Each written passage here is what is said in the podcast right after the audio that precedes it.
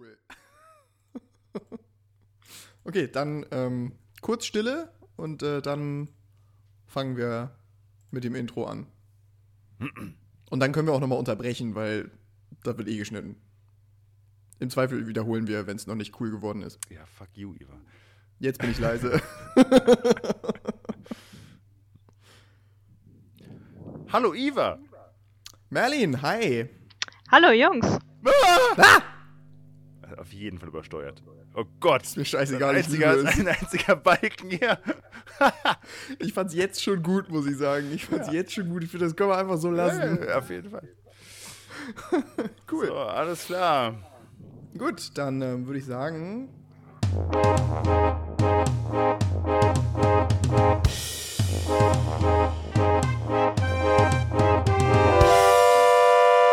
Hoppla. Ha- Halli, ha- hallo und herzlich willkommen zu Hoppla, dem äh, Podcast von Calliope Theater, dem Podcast über hamburgische Geschichte, auf die man reagiert in der einen oder anderen Form mit äh, Hoppla oder Hoppla oder hm, Hoppla. Ähm, vor mir, digital, befinden sich nicht eine, sondern zwei Personen. Zum einen Iva Brese. Hallo Iva. Dankeschön. Hallo Merlin. Na? Und äh, ihr habt sie gerade eben schon gehört. Äh, natürlich auch Tabea. Hallo. Hallo Noch Tabea. einmal von meiner Seite. Ja, ähm, wir machen heute ein bisschen was anderes. Und zwar ähm, sind wir beide mittlerweile so voll und so faul. Ich wollte eigentlich direkt faul sagen. Ich bin gar nicht voll. Ähm, so faul, dass äh, keiner von uns mehr was vorbereitet hat, sondern äh, Tabea. Wir haben das einfach ähm, klassisch, modern, neoliberal outgesourced an Subunternehmer, ähm, Die nicht mal was kosten. die uns nicht mal was kosten. ist richtig. Also wir- wirtschaft, wirtschaftlich ist das das Beste, was wir machen könnten. Auf jeden Fall. Ähm, ja, Tabea, äh, hallo, schön, dass du da bist. Vielen, vielen Dank, dass ich hier sein kann. Ich würde sagen, bevor wir mit dem heutigen Thema anfangen, würde ich vielleicht mal kurz ein paar Worte zu mir sagen. Bitte, bitte. Ja, woher kennen wir uns eigentlich? Ja, Genau, wir kennen uns aus dem Warum duzen wir uns eigentlich schon? Ja, wir kennen uns aus dem wunderbaren Theaterverein Calliope. Wo Ach, ich bist du da auch- etwa auch aktiv? Ja, auch schon relativ lange. Das erste Stück, wo ich dabei war, war bereits 2015. Also noch, als wir vor Urzeiten mal Momo aufgeführt das haben. ist wirklich ewig, ja, ja, krass. das war das zweite Calliope-Stück, ja, das stimmt. Ja, Das ist echt lange, ja. das ist länger als wir beide sogar, ja. Obwohl, nee, ihr Nee, auch. es ist genauso lang wie ich. Ich Nee, hab ich, da auch ich, kann, angefangen. ich, kann, ich kann 2016 Nee, nee, Iva war da schon Techniker und ich habe damals als einer der grauen Herren Momo das Leben schwer gemacht. Aber dann am Ja. Ende hat Na sie ja toll. auch. Ja, am Ende hat sie uns alle ja dann auch umgebracht, also hat sie sich das dann wieder ausgeglichen. Ja, hat er gut gemacht, der Michael Ende. Ja, so, also fair, fair auf jeden Das Fall. war, das war das Stück, was äh, vom Asta kritisiert wurde als antisemitisch. Genau, genau, ja. das war das Stück, ja, Aufgrund der grauen Herren. richtig. Geil, ja. Schöne Kritik, auf ja. jeden Fall. Ja, kann man auch Das mal ist sagen. das, was man hören möchte. kann man auch mal hören und denken, aha. Ja, okay. Genau. Ja, scheint. Ach ja.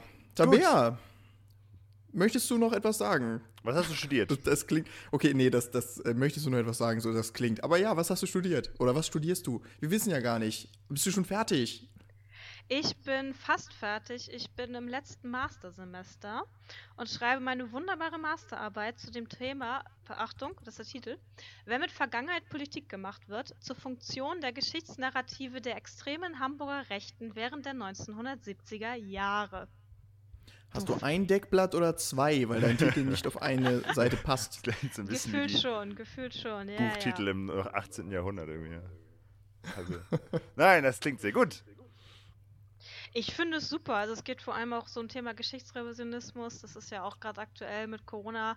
Da gibt es das Thema ja leider immer noch, beziehungsweise mir kommt auch sehr vieles bekannt vor. Also wenn dann irgendwelche Corona-LeugnerInnen auf der Straße da äh, rumhampeln, dann gucke ich mir das immer an und denke mir immer nur so, tja Leute, ihr seid nicht mal kreativ in eurer Arbeit. Das gab's alles schon. Ja. Das ist der Fluch als, Geschichte wiederholt sich. das ist der Fluch als Historikerin, ja. Ja. Es ist so, dabei zu stehen, während irgendwie alles Mögliche passiert, zu denken, hier, Seite 24. Ich habe alles schon. Ja, okay, wir machen es. Okay, nochmal. Ja, ja, es ist leider teilweise wirklich so, so ein permanentes Déjà-vu.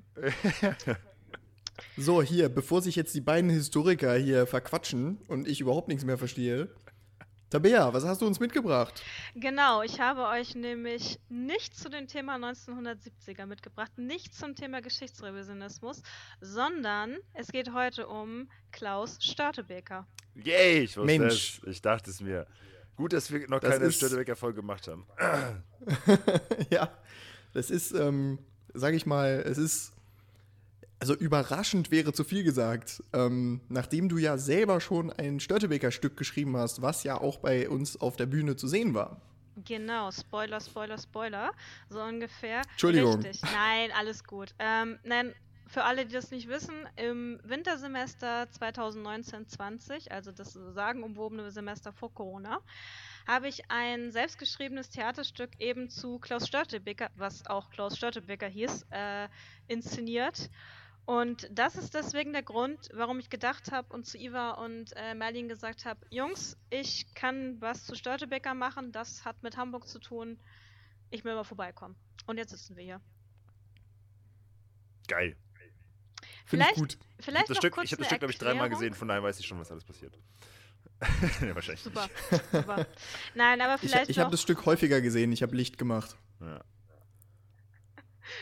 Ähm, nee, ich wollte noch erklären, warum jetzt eine Zeithistorikerin sich mit dem Mittelalter beschäftigt. Ach, das eigentlich du, äh, du, ich bin Althistoriker und erzähle hier die ganze Zeit was über irgendwelche Hamburger Parteien aus den 2000ern. Also fachliche Kompetenz okay. ist eigentlich jetzt sowieso schon seit Folge, glaube ich, 1 spätestens passé. Na gut, ich wollte es trotzdem kurz erklären. Ja, tu es, tu es ruhig. Du hast mehr, mehr Verantwortung ähm, als ich, ja. Genau, ich habe nämlich im Studium mit dem Mittelalter angefangen und durch ein paar Irren und Wirrungen, wie das immer so ist im Leben, dann entdeckt man dann doch nochmal ein paar Dinge, die man vorher nicht auf dem Schirm hatte, bin ich in der ähm, NS-Geschichte gelandet im Bachelor und anhand dessen ausgehend bin ich jetzt halt in der Zeitgeschichte gelandet. Außerdem bin ich äh, in der Public History verortet. Public History, was ist das? Das ist ein Forschungsfeld in der Geschichtswissenschaft, das sich auseinandersetzt mit Geschichte in der Öffentlichkeit. Also wie wir mit Geschichte quasi in unserer Gegenwart umgehen. So. Und deswegen passt es ja Mittelalter und Public History, also ein Theaterstück über eine Person aus dem Mittelalter. Eben Klaus Störtebeker. Ja, sind, sind, sind, Podcasts über Geschichte nicht auch Public History? Auf jeden Fall. Da würde ich definitiv. Ja. Ha! Ich hätte, ich hätte Geschichte studieren können. Ja, fast. Annähernd.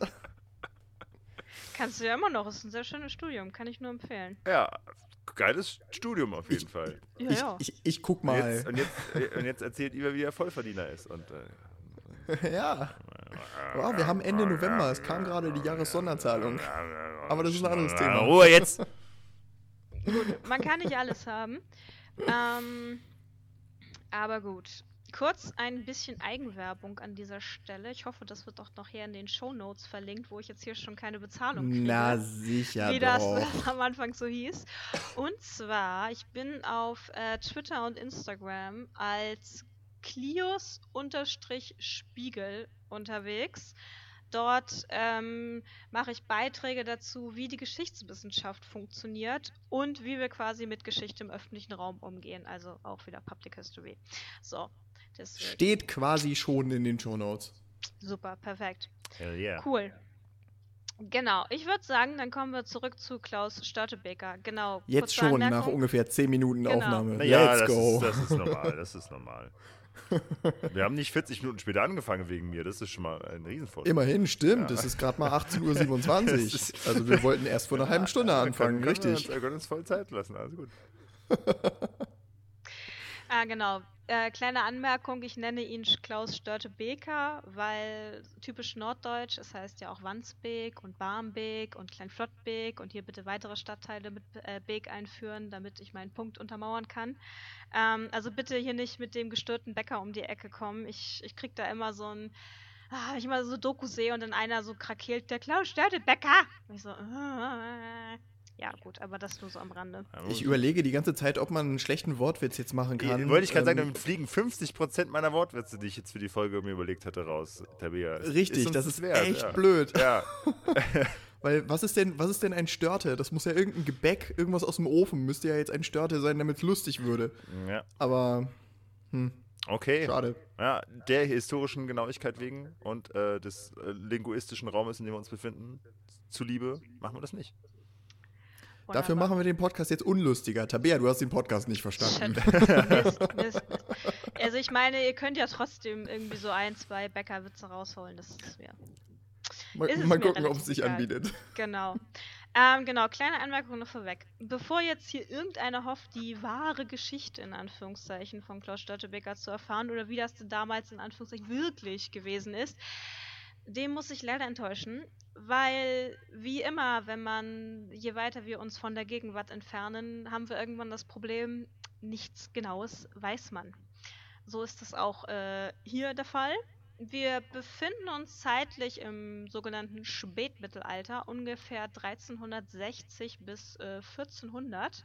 Für alle, die jetzt ungefähr so eine Ahnung haben wollen, wo wir uns bewegen, das ist ungefähr eine Generation nach der großen Pestwelle, die ja 1347 bis 1353 äh, in Europa tobte. Also nur damit so Ich, zur ich, Einordnung. ich glaube, ich glaub, das hilft keinem. Was? Weil Natürlich. Das Problem ist, ja, dir vielleicht. ich glaube, der, der Mensch, der nicht Geschichte studiert hat, weiß weder, wann Spätmittelalter war, noch wann die große Pestwelle sie, war. sie erklärt es doch gerade eben. Sie sagt es doch gerade eben. Ja, okay. Ich wollte gerade sagen, ich habe doch die Jahreszahlen gesagt. Aber ist natürlich auch ein bisschen Das ist, schwierig. das, ist, das ist ungefähr so ein bisschen so, wir treffen uns in der Hausnummer 57. Wo ist das? Neben 55. Iva, Iva, Ja, wenn du okay, eine danke. Zeit, wenn du irgendwann mal eine Zeitmaschine hast, geh einfach nicht in die 1340er und 50er. Alles klar, das ist das Einzige, was du dabei dir merken solltest. Alles Mach klar, es nicht. Genau. So, ich habe jetzt, um euch über Klaus Störtebeker zu erzählen, habe ich das Ganze mal ein bisschen dreigeteilt. Und zwar ist der erste Punkt die Geschichte von Klaus Störtebeker. Der zweite Punkt nennt sich Gregor Roman. Wer Gregor Roman ist und was er mit Störtebeker zu tun hat, werde ich euch dann erzählen. Und, warum am hat der Mann Ende- zwei Vornamen? Gregor Roman? Nein, das ist der Roman ist sein Nachname. Ja, okay. Mach weiter. Und das dritte ist eben die Rezeption von Störtebeker. Gut. Ja, alles klar, das ist schon, das ist eigentlich krass. Das ist viel mehr Vorbereitung, als irgendeiner von uns jemals gemacht hat, glaube ich. True. Kapitel. Es hat sich so ergeben. Ich, ich teile gerne Kapitel und ich glieder gerne Texte deswegen. Ich habe hier auch diverse Überschriften, Unterschriften, Unterunterschriften, also glaub mir. Ich habe meistens einfach dann am Abend vorher panisch angefangen, Wikipedia-Artikel zu lesen. Nein, stimmt nicht. Genau, an dieser Stelle ein Gruß an das Europäische Hansemuseum in Lübeck. Die haben nämlich ähm, 2019-20 eine wunderbare Sonderausstellung ähm, zu Piraterie im Mittelalter gehabt. Ja. Und deren Sammelband zu dieser Ausstellung habe ich nämlich. Und Ah. das ist, darauf baut quasi meine äh, Infos auf, die ich euch jetzt erzähle. Ich habe die natürlich noch mit ein paar anderen Dingen äh, zusätzlich dazu, aber da baut es größtenteils äh, drafen auf. Deswegen Ah, herzlichen nice. Dank an das Ich möchte, ich, ich, ich möchte in auch noch Lübeck. das Europäische Hansemuseum in Lübeck grüßen. Wir waren da nämlich mal als Verein. Ja. Ähm, Echt? Natürlich nicht mit allem Mann, aber mit so ein paar Leuten in der Lego-Ausstellung. Das war ganz lustig. Das stimmt. Ich fand es auch sehr witzig. Ja, wir hatten Weiter. tatsächlich mal. Nee, jetzt habe ich auch noch eine Geschichte. Ähm, die, ich glaube, die Kuratorin sogar, ich bin mir jetzt nicht hundertprozentig sicher, äh, war mal ähm, vom, vom Handelsmuseum, war mal bei uns im Seminar, als es um Piraterie geht im Antike und Mittelalter. Als die gerade die Schöttebeker-Ausstellung vorbereitet haben. Voll Das ist passend. auch so ein, Ja, auch so ein voll. Historiker. Ist auch so ein HistorikerInnen-Flex, so, ha, die, die Kuratorin, die war bei uns im Seminar. Ja, deswegen, ja. deswegen sage ich das gerade. Einfach nur, um anzugeben. Ich Ja, könnte jetzt auch klar. kaum noch erzählen, was sie gesagt hat. Ich wollte nur sagen, dass sie es. Nein, also, ich habe auch einen Kumpel, der da arbeitet tatsächlich. Aber weiter. Cool. Cool, Ja. cool. Ja, ich war da jetzt, glaube ich, auch schon vier oder fünf Mal. Aber es soll jetzt ja nicht um das Museum gehen, sondern es soll um Störtebeker gehen. So, bevor wir loslegen, muss ich euch ein bisschen zu Piraterie und Seeräuberei im Mittelalter erzählen, weil sonst versteht man das Ganze dahinter eigentlich nicht. Und zwar äh, geht es zuallererst um Gewalt im Mittelalter. So. Allgegenwärtig ist mein Tipp. Ja, natürlich, auf jeden Fall. Es ist allerdings so im Mittelalter, dass es kein Gewaltmonopol des Staates gab. Schlichtweg deswegen, weil es Staaten in unserem modernen Sinne noch nicht gab. Ha. Genau deswegen war Gewalt auch allgegenwärtig. Richtig. Wäre jetzt so mein Tipp. Und deswegen konnte theoretisch auch jede Person jederzeit Gewalt anwenden. So, das passierte allerdings dann doch nicht. Was hatte mehrere Gründe, weil theoretisch waren alle freien Menschen bewaffnet. Ich lasse jetzt kurz die Definition, was frei im Mittelalter bedeutet, kurz ein bisschen äh, weg. Das, das wird gerade ein bisschen zu kompliziert. Ähm, man wusste aber theoretisch, okay, mein Gegenüber hat auch eine Waffe, also verhandle ich mal lieber, versuch's mal lieber mit Reden und Diplomatie, anstatt gleich meine Waffe zu ziehen, weil wir wollen ja nicht, dass die ganze Situation eskaliert. Und vielleicht habe ich ja später auch nochmal weiter mit der Person zu tun, so nach dem Motto, man sieht sich immer zweimal im Leben. Da bin ich mal ein bisschen vorsichtiger. So, Also Prinzip Amerika, wir bewaffnen einfach alle, das führt dann zu Frieden. ja. Ich sehe die Fragezeichen in Tabeas Gesicht. Naja, Ja. immer gut. Jetzt damit implizieren wollen, dass Amerika äh, kulturell im Mittelalter geblieben ist. Uh, Nein, Medievalism. das- Könnte man- Ja, ja, ja. Ich, das ist damit äh, trete ich jetzt Mediavisten und Amerikanern auf den Fuß. Ich weiß. Das ist gar nicht so einfach. Nein, gleichzeitig auf den Schlips zu treten. Ja, nein, jedenfalls. Äh, jeder freie Mann zumindest hat eine Axt. Ja, wahrscheinlich auch die Frauen. Das war nämlich ziemlich, wäre sonst nämlich ziemlich, ähm, wie sage ich das, ziemlich naiv gewesen oder ziemlich fahrlässig, nicht mit einer Waffe irgendeiner Form rumzurennen, aber das ist jetzt eine andere Geschichte. Ja, zumindest ein Messer, Ähm, ne?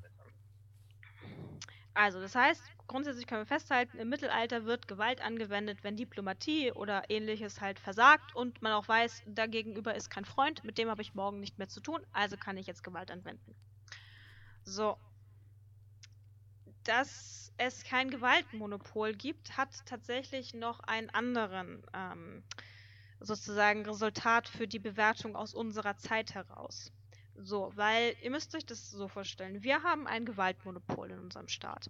Das heißt, wir können prinzipiell zwischen gut und böse unterscheiden. Also es gibt quasi gute Leute, die Gewalt ausüben dürfen, wie zum Beispiel Polizisten. Ich lasse jetzt auch ganz bewusst den Block Polizeigewalt außen Ja, vor. Das wir wir gehen dann, geben das zurück an die Genau. letzte Episode. Da haben wir, Ich glaube ich, wollte zu gerade guten sagen, Polizisten was und für eine Polizeigewalt. Ja, wunderbar. Hört euch das einfach an und dann gucken wir, ob das gut ist. Oh ja.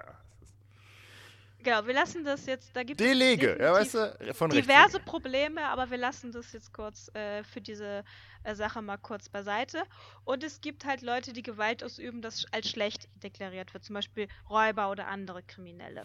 So, da wir jetzt aber im Mittelalter kein solches Gewaltmonopol haben, ist es auch schwierig von gut und böse und schlecht und so zu sprechen, weil das tut man ja häufiger. Man sagt ja immer, hey, Piraterien, Piraten, Seeräuber, das sind ja die schlechten Leute in Anführungszeichen.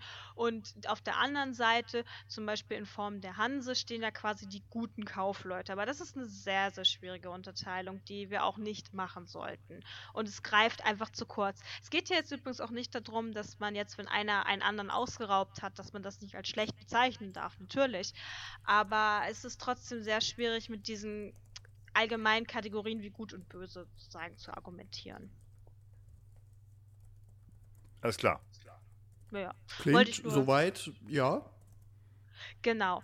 Und auf See ist die Situation nochmal ein bisschen anders, weil, also nicht wirklich anders, aber grundsätzlich kann man sagen, dass alle bewaffnet sind und man greift eher an, wenn man zahlenmäßig und ausrüstungstechnisch überlegen ist.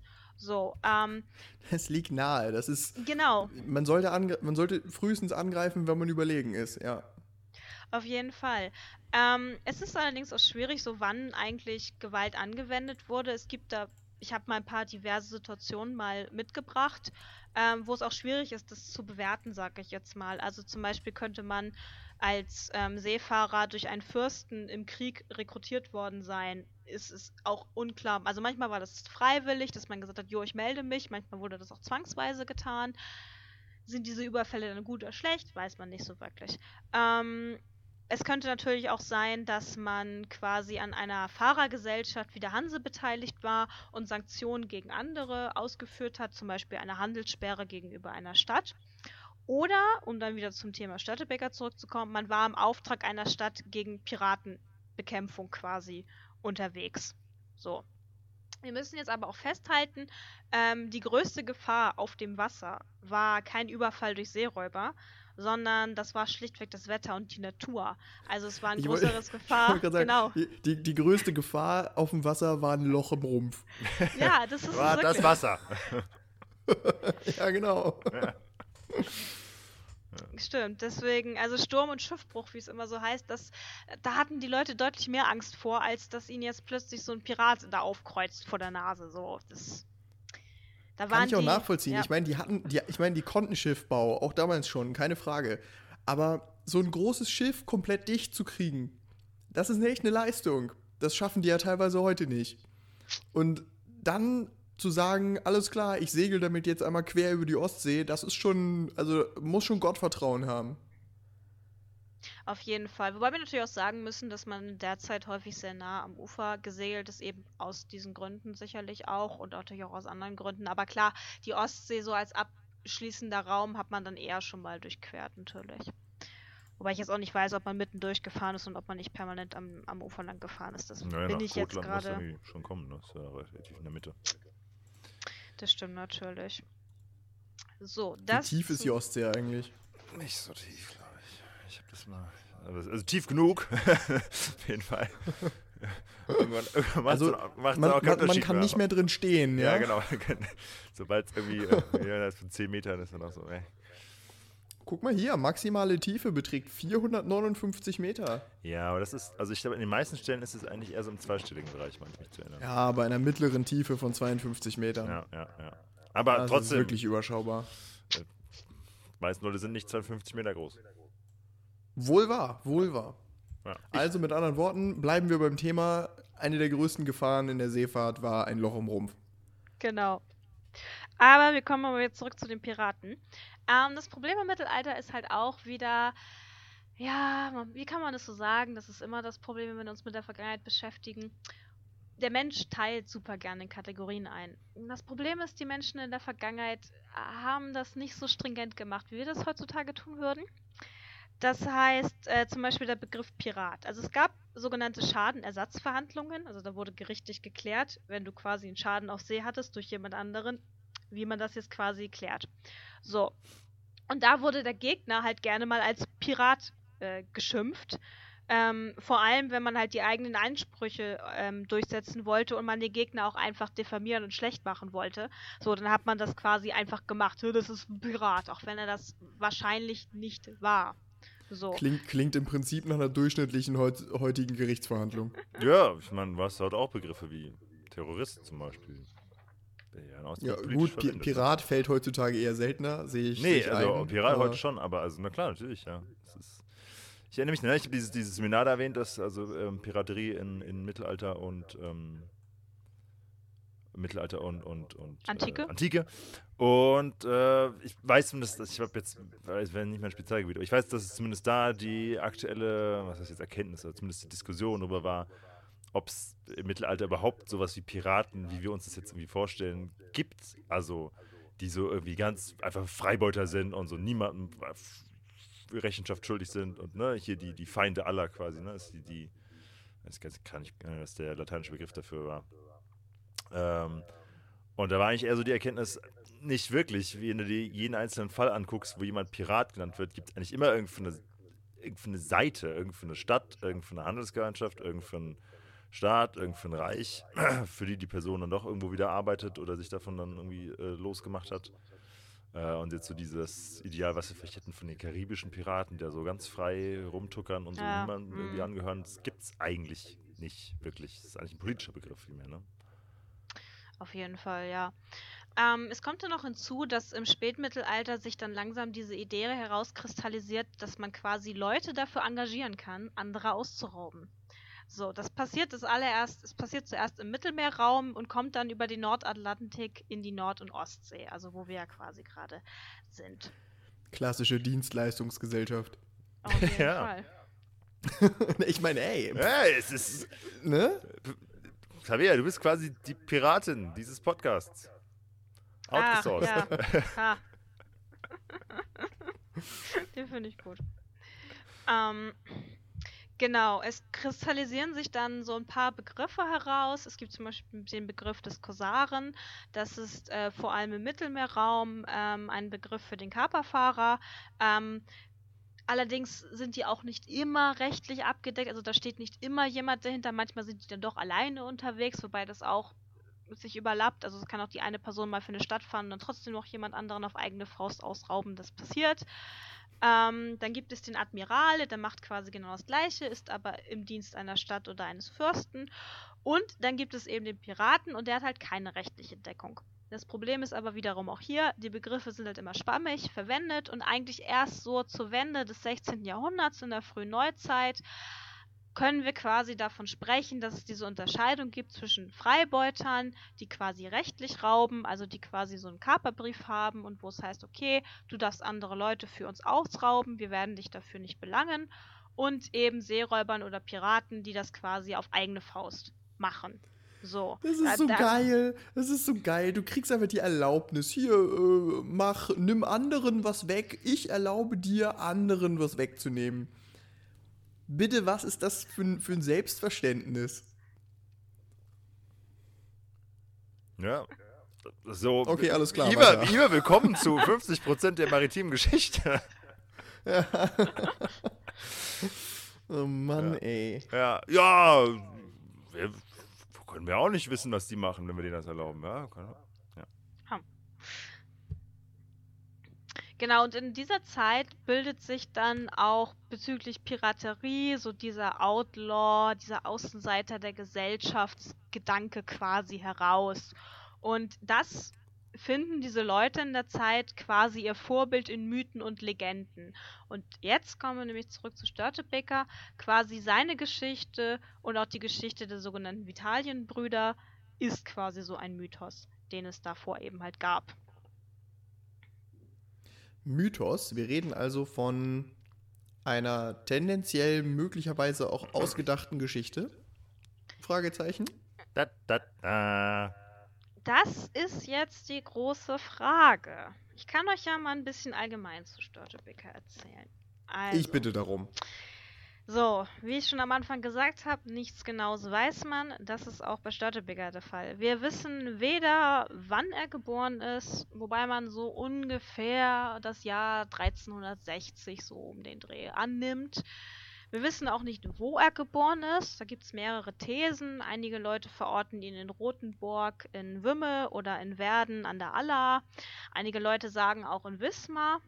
Denn in Wismar gibt es nämlich ein ganz tolles Buch, das Liber Proscriptorum, das sogenannte Verfestungsbuch aus dem Jahre 1380. Da findet sich nämlich folgender Bericht drin. Also, zwei äh, Wismarer wurden aus der Stadt verwiesen. Warum wurden sie verwiesen? Weil sie in eine Schlägerei ähm, waren und haben dort einer anderen Person Knochenbrüche hinzugefügt. Und diese andere Person war ein gewisser. Schlägerei, Schlägerei. Also diese andere Person war ein gewisser Nicolau Stortebeker. Also ein, der, die, der vermöbelt wurde. Genau, der wurde vermöbelt. Naja. Der, der Mythos beginnt zu Äh, bröckeln. ja, wirklich. Es ist irgendwie nicht, nicht, die, nicht die Legende, so die man jetzt erwartet hätte. Ich dachte, er ist der Prügelnde. Okay. genau, und man hört das ja schon Nicolau, Nikolaus, Klaus, Störtebeker. Also eine gewisse Ähnlichkeit zum Namen gibt es auf jeden Fall. Ob das Klaus Störtebeker war oder nicht, das wird auf ewig ein Geheimnis bleiben. Das können wir nicht mehr nachvollziehen. Wie gesagt, es gibt dieses Verfestungsbuch aus dem Jahr 1380 aus Wismar und es steht dieser Nikolaus Tortebeker drinne. So, das, Ja. das, ist, das ist verbrieft, ja. Ich musste, ich musste gerade denken, äh, ne, das ist ja, je weiter man natürlich zurückgeht, desto mehr muss man so Einschränkungen und vielleicht und irgendwie, äh, man weiß es nicht ganz sicher äh, sagen. Und dann muss ich dazu denken, denken an letzte Episode, wo wir sagen, ja gut, ich meine, das gleiche gilt eigentlich auch für Ronald Schill seit 2008. ja. Haben wir ihn gesehen in Brasilien? Existiert er da schon? Wurde er da verprügelt von irgendjemandem? Also das hat nichts mit irgendwas aber, aber ist das, ist, ist nicht althistorisch, also ist, ist es nicht unfassbar demotivierend und enttäuschend, Althistoriker Nein, zu sein? Das macht doch gerade Spaß. Du, du kannst doch immer nur sagen, ja, könnte sein, dass das so passiert ist. Wir glauben das. Also für meinen Teil, nee, ich finde das, find das gerade einen spannenden Teil davon. Also natürlich, ne, wenn du gute Quellen hast und alles sauber lesen kannst, dann ist es auch, auch cool. Aber auch gerade irgendwie so nach, ähm, wie heißt es denn auf Deutsch? Also Circumstantial Evidence. Also ne, so irgendwie ähm, nach, den, nach den Fäden zu suchen oder irgendwie sich dann eine Geschichte daraus zusammenzubauen, macht ja auch Spaß. Und es ist jetzt ja nicht so, als ob du nichts Sicheres zu irgendwas sagen kannst. Es ist halt, sobald du die, die genauen Daten und Personen haben willst, wird es manchmal schwierig. Ähm, aber wenn es um bestimmte Zustände und bestimmte Vorstellungen und kulturelle äh, Ideen oder sowas, sowas gibt, das, das kannst du ja schon erkennen daraus. Ne? Es ist jetzt ja nicht so, als ob das alles, äh, alles mit einem Fragezeichen ist. Es ist halt so die, die, die, den Tag, von Tag zu Tag, das zu sagen, ist halt oftmals schwierig. Na gut, immerhin. Man muss dazu jetzt auch sagen, ich meine, in der Zeitgeschichte ist es das komplette Gegenteil. Da wirst du von Quellen wiederum erschlagen. Ja. Deswegen ist es dann auch mal ganz angenehm, in früheren Zeiten etwas übersichtlicher unterwegs zu sein. Auch das, ja. Außerdem, Entschuldigung für alle Leute, die ich jetzt da draußen enttäuschen muss, aber das, was wir unter Geschichte verstehen, ist nicht mit der geschichtswissenschaftlichen Forschung gleichzusetzen. Die Geschichtswissenschaft kann eigentlich gar nicht erzählen, was früher passiert ist. Sie können anhand der Dinge, die uns überliefert sind, die Vergangenheit rekonstruieren und sagen, so könnte es gewesen sein. Toll. So, Iva, du wolltest zwei Historiker auf diesem Podcast. Ja. Was habe ich, was habe ich hier? Oh Gott. Ja gut, okay, alles klar. Mhm. Also, st- wir, wir stellen fest, Geschichte ist gar nicht so fancy, wie man immer glaubt. Es ist eher so, ja, pipapo, Pi mal Daumen, es könnte hinkommen. Du hast so Apropos überhaupt nicht Pi verstanden, was. Tabea gesagt hat. Der Hammer, ey. Apropos Pi mal Daumen. Ja, so. Warum, sind, warum sind Piraten schlechte Mathematiker?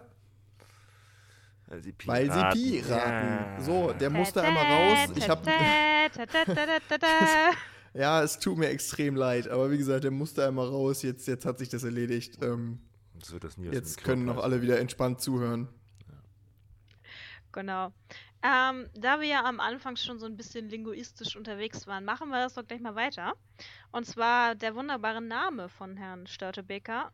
Ähm, das geht ja angeblich immer darauf zurück, dass das ein Plattdeutsch, äh, plattdeutscher Satz quasi sein soll, nämlich stürz den Becher und den er eben halt als Spitzname wegen seiner ja angeblichen. Trinkfestigkeit bekommen hat.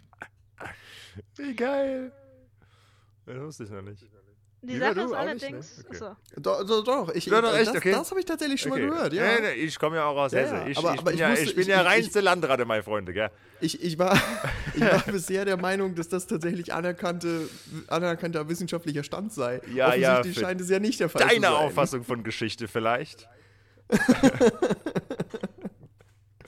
Naja, das Problem ist halt, ähm, natürlich kann man aus äh, Störtebeker Stürzt den Becher machen. Das hat dann mit, wenn wir jetzt hier mit Lautverschiebungen vom äh, Hochdeutschen ins Plattdeutsche, können wir das machen. Das ist nicht unmöglich. Ähm, die Sache ist allerdings halt auch, ähm, es gibt diesen Namen auch in verschiedenen Schreibweisen heutzutage auch noch in Deutschland und es ist halt ein bisschen unklar, ob er der Begründer quasi dieses Familiennamens war oder ob es den quasi vorher schon gab. Also das ist Ach unklar. so. Mhm. Das ist natürlich jetzt ein bisschen enttäuschend. Wie, was? Ich finde das noch viel cooler, die Vorstellung, dass es eine ganze Familie gibt, die danach benannt ist. Also es ist sau cool, wenn du, wenn du, also heute einfach Störtebeker zu heißen, das wäre schon saugeil. Entschuldigung, Störtebeker. Ähm, das das wäre natürlich sau cool, ja. Und auch die Vorstellung, dass da draußen noch welche sind. Solltet ihr so heißen, schreibt uns eine Nachricht. Ähm, aber, aber irgendwie, weiß ich nicht, so, also der Mythos baut immer mehr ab, gerade bei mir. Nee, ich finde ich find das, ich find das Gegenteil. Stell dir mal vor, du bist so ein Trinkheld, dass du nicht nur einen Spitznamen bekommst, sondern dass auch noch der fucking Familienname wird, der über Generationen vielleicht weitergegeben wird, der eine gan- ganze Dynastie von äh, Stürzbechern begründet. Aber warum, warum ist dann Klaus jetzt heute so berühmt und nicht der Peter, der den Namen gegründet hat? Naja, das ist. Der, der Ahnensvater, der, der, der Namensgeber war vielleicht einfach nur viel betrunken. Fertig. das ist vielleicht nicht so spannend wie aber- Pirat zu sein. Ja, auf der einen Seite. Auf der anderen Seite, ey, also bitte. Es scheint ja für einen Nachnamen gereicht zu haben. Eine Was, gewisse, was soll denn also, die Legende sein? Ja, und dann hat er noch ein Bier getrunken. Und dann noch eins. Und dann musste er aufs Klo. Und dann hat er noch eins getrunken. ah, also uiuiui, was für eine krasse Story. Die erzählen wir nächstes Mal. Ja, das Leben erzählt ja die besten Geschichten. Tabea, du hast vier Seiten. okay. Auf, wo sind wir? Zeile 5? Äh, nein, nein, wir sind schon auf Seite 2. Ah, oh, okay. euch dann, kann, gerne- dann musst du mich ja nicht schlecht fühlen. Dann mache ich weiter mit der, zu viel Quatsch. Nein, nein, alles gut. Ich wollte euch jetzt von der Legende von Störtebeck Ja, bitte. erzählen. Also, wir fangen an im Jahr 1375. Und zwar König Waldemar IV., der stirbt. So, der gute Mann hatte zwei Töchter. Einmal Margarete, die war die Ehefrau des norwegischen Königs Hakon VI. Und Ingeborg, das war die Ehefrau des Mecklenburger Herzogs Heinrich III.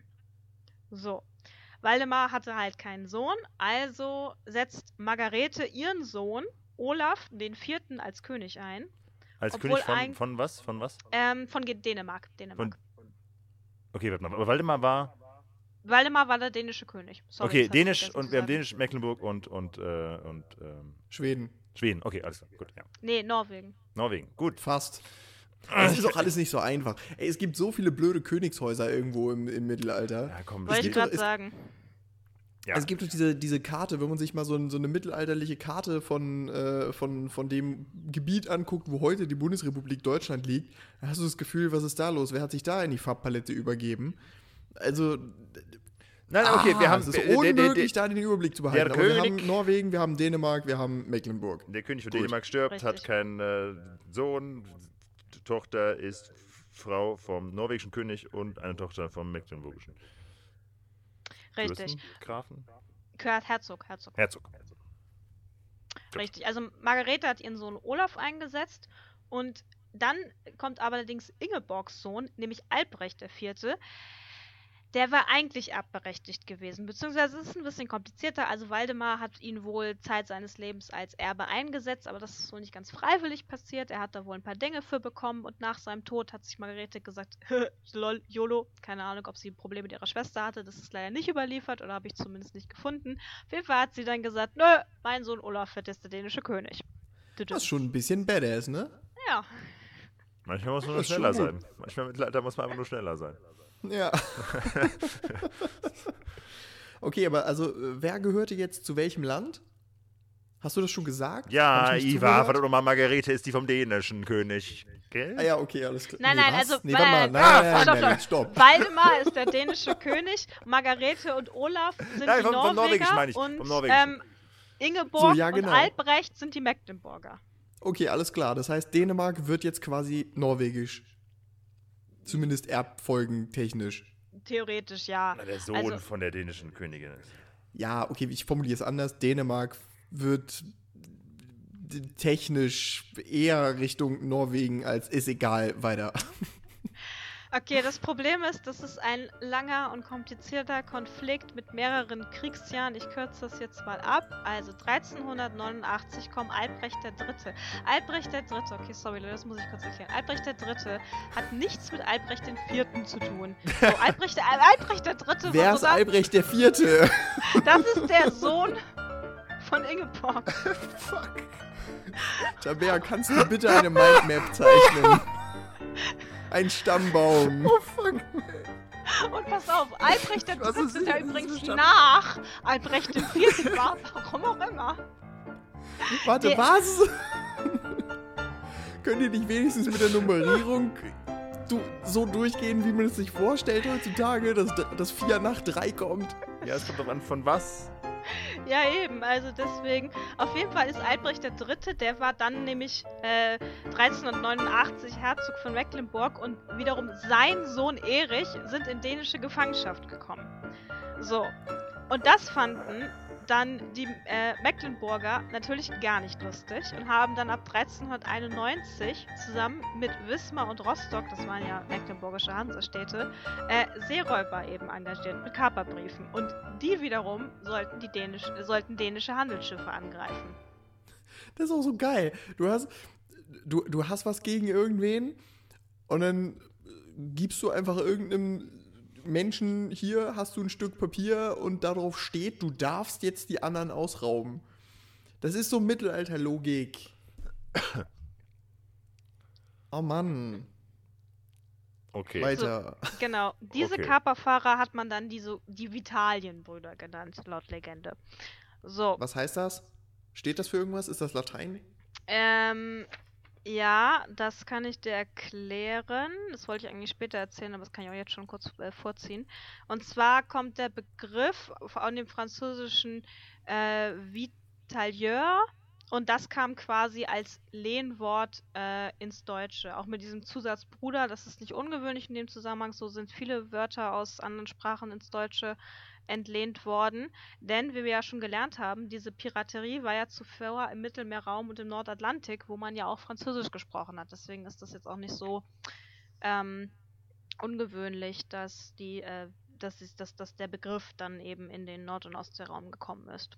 Und heißt Vitalieu irgendwas? Ist es ein, Ich wollte gerade sagen, das wäre jetzt Ist meine ein- nächste Frage ist es ein gewesen. Eigenname oder?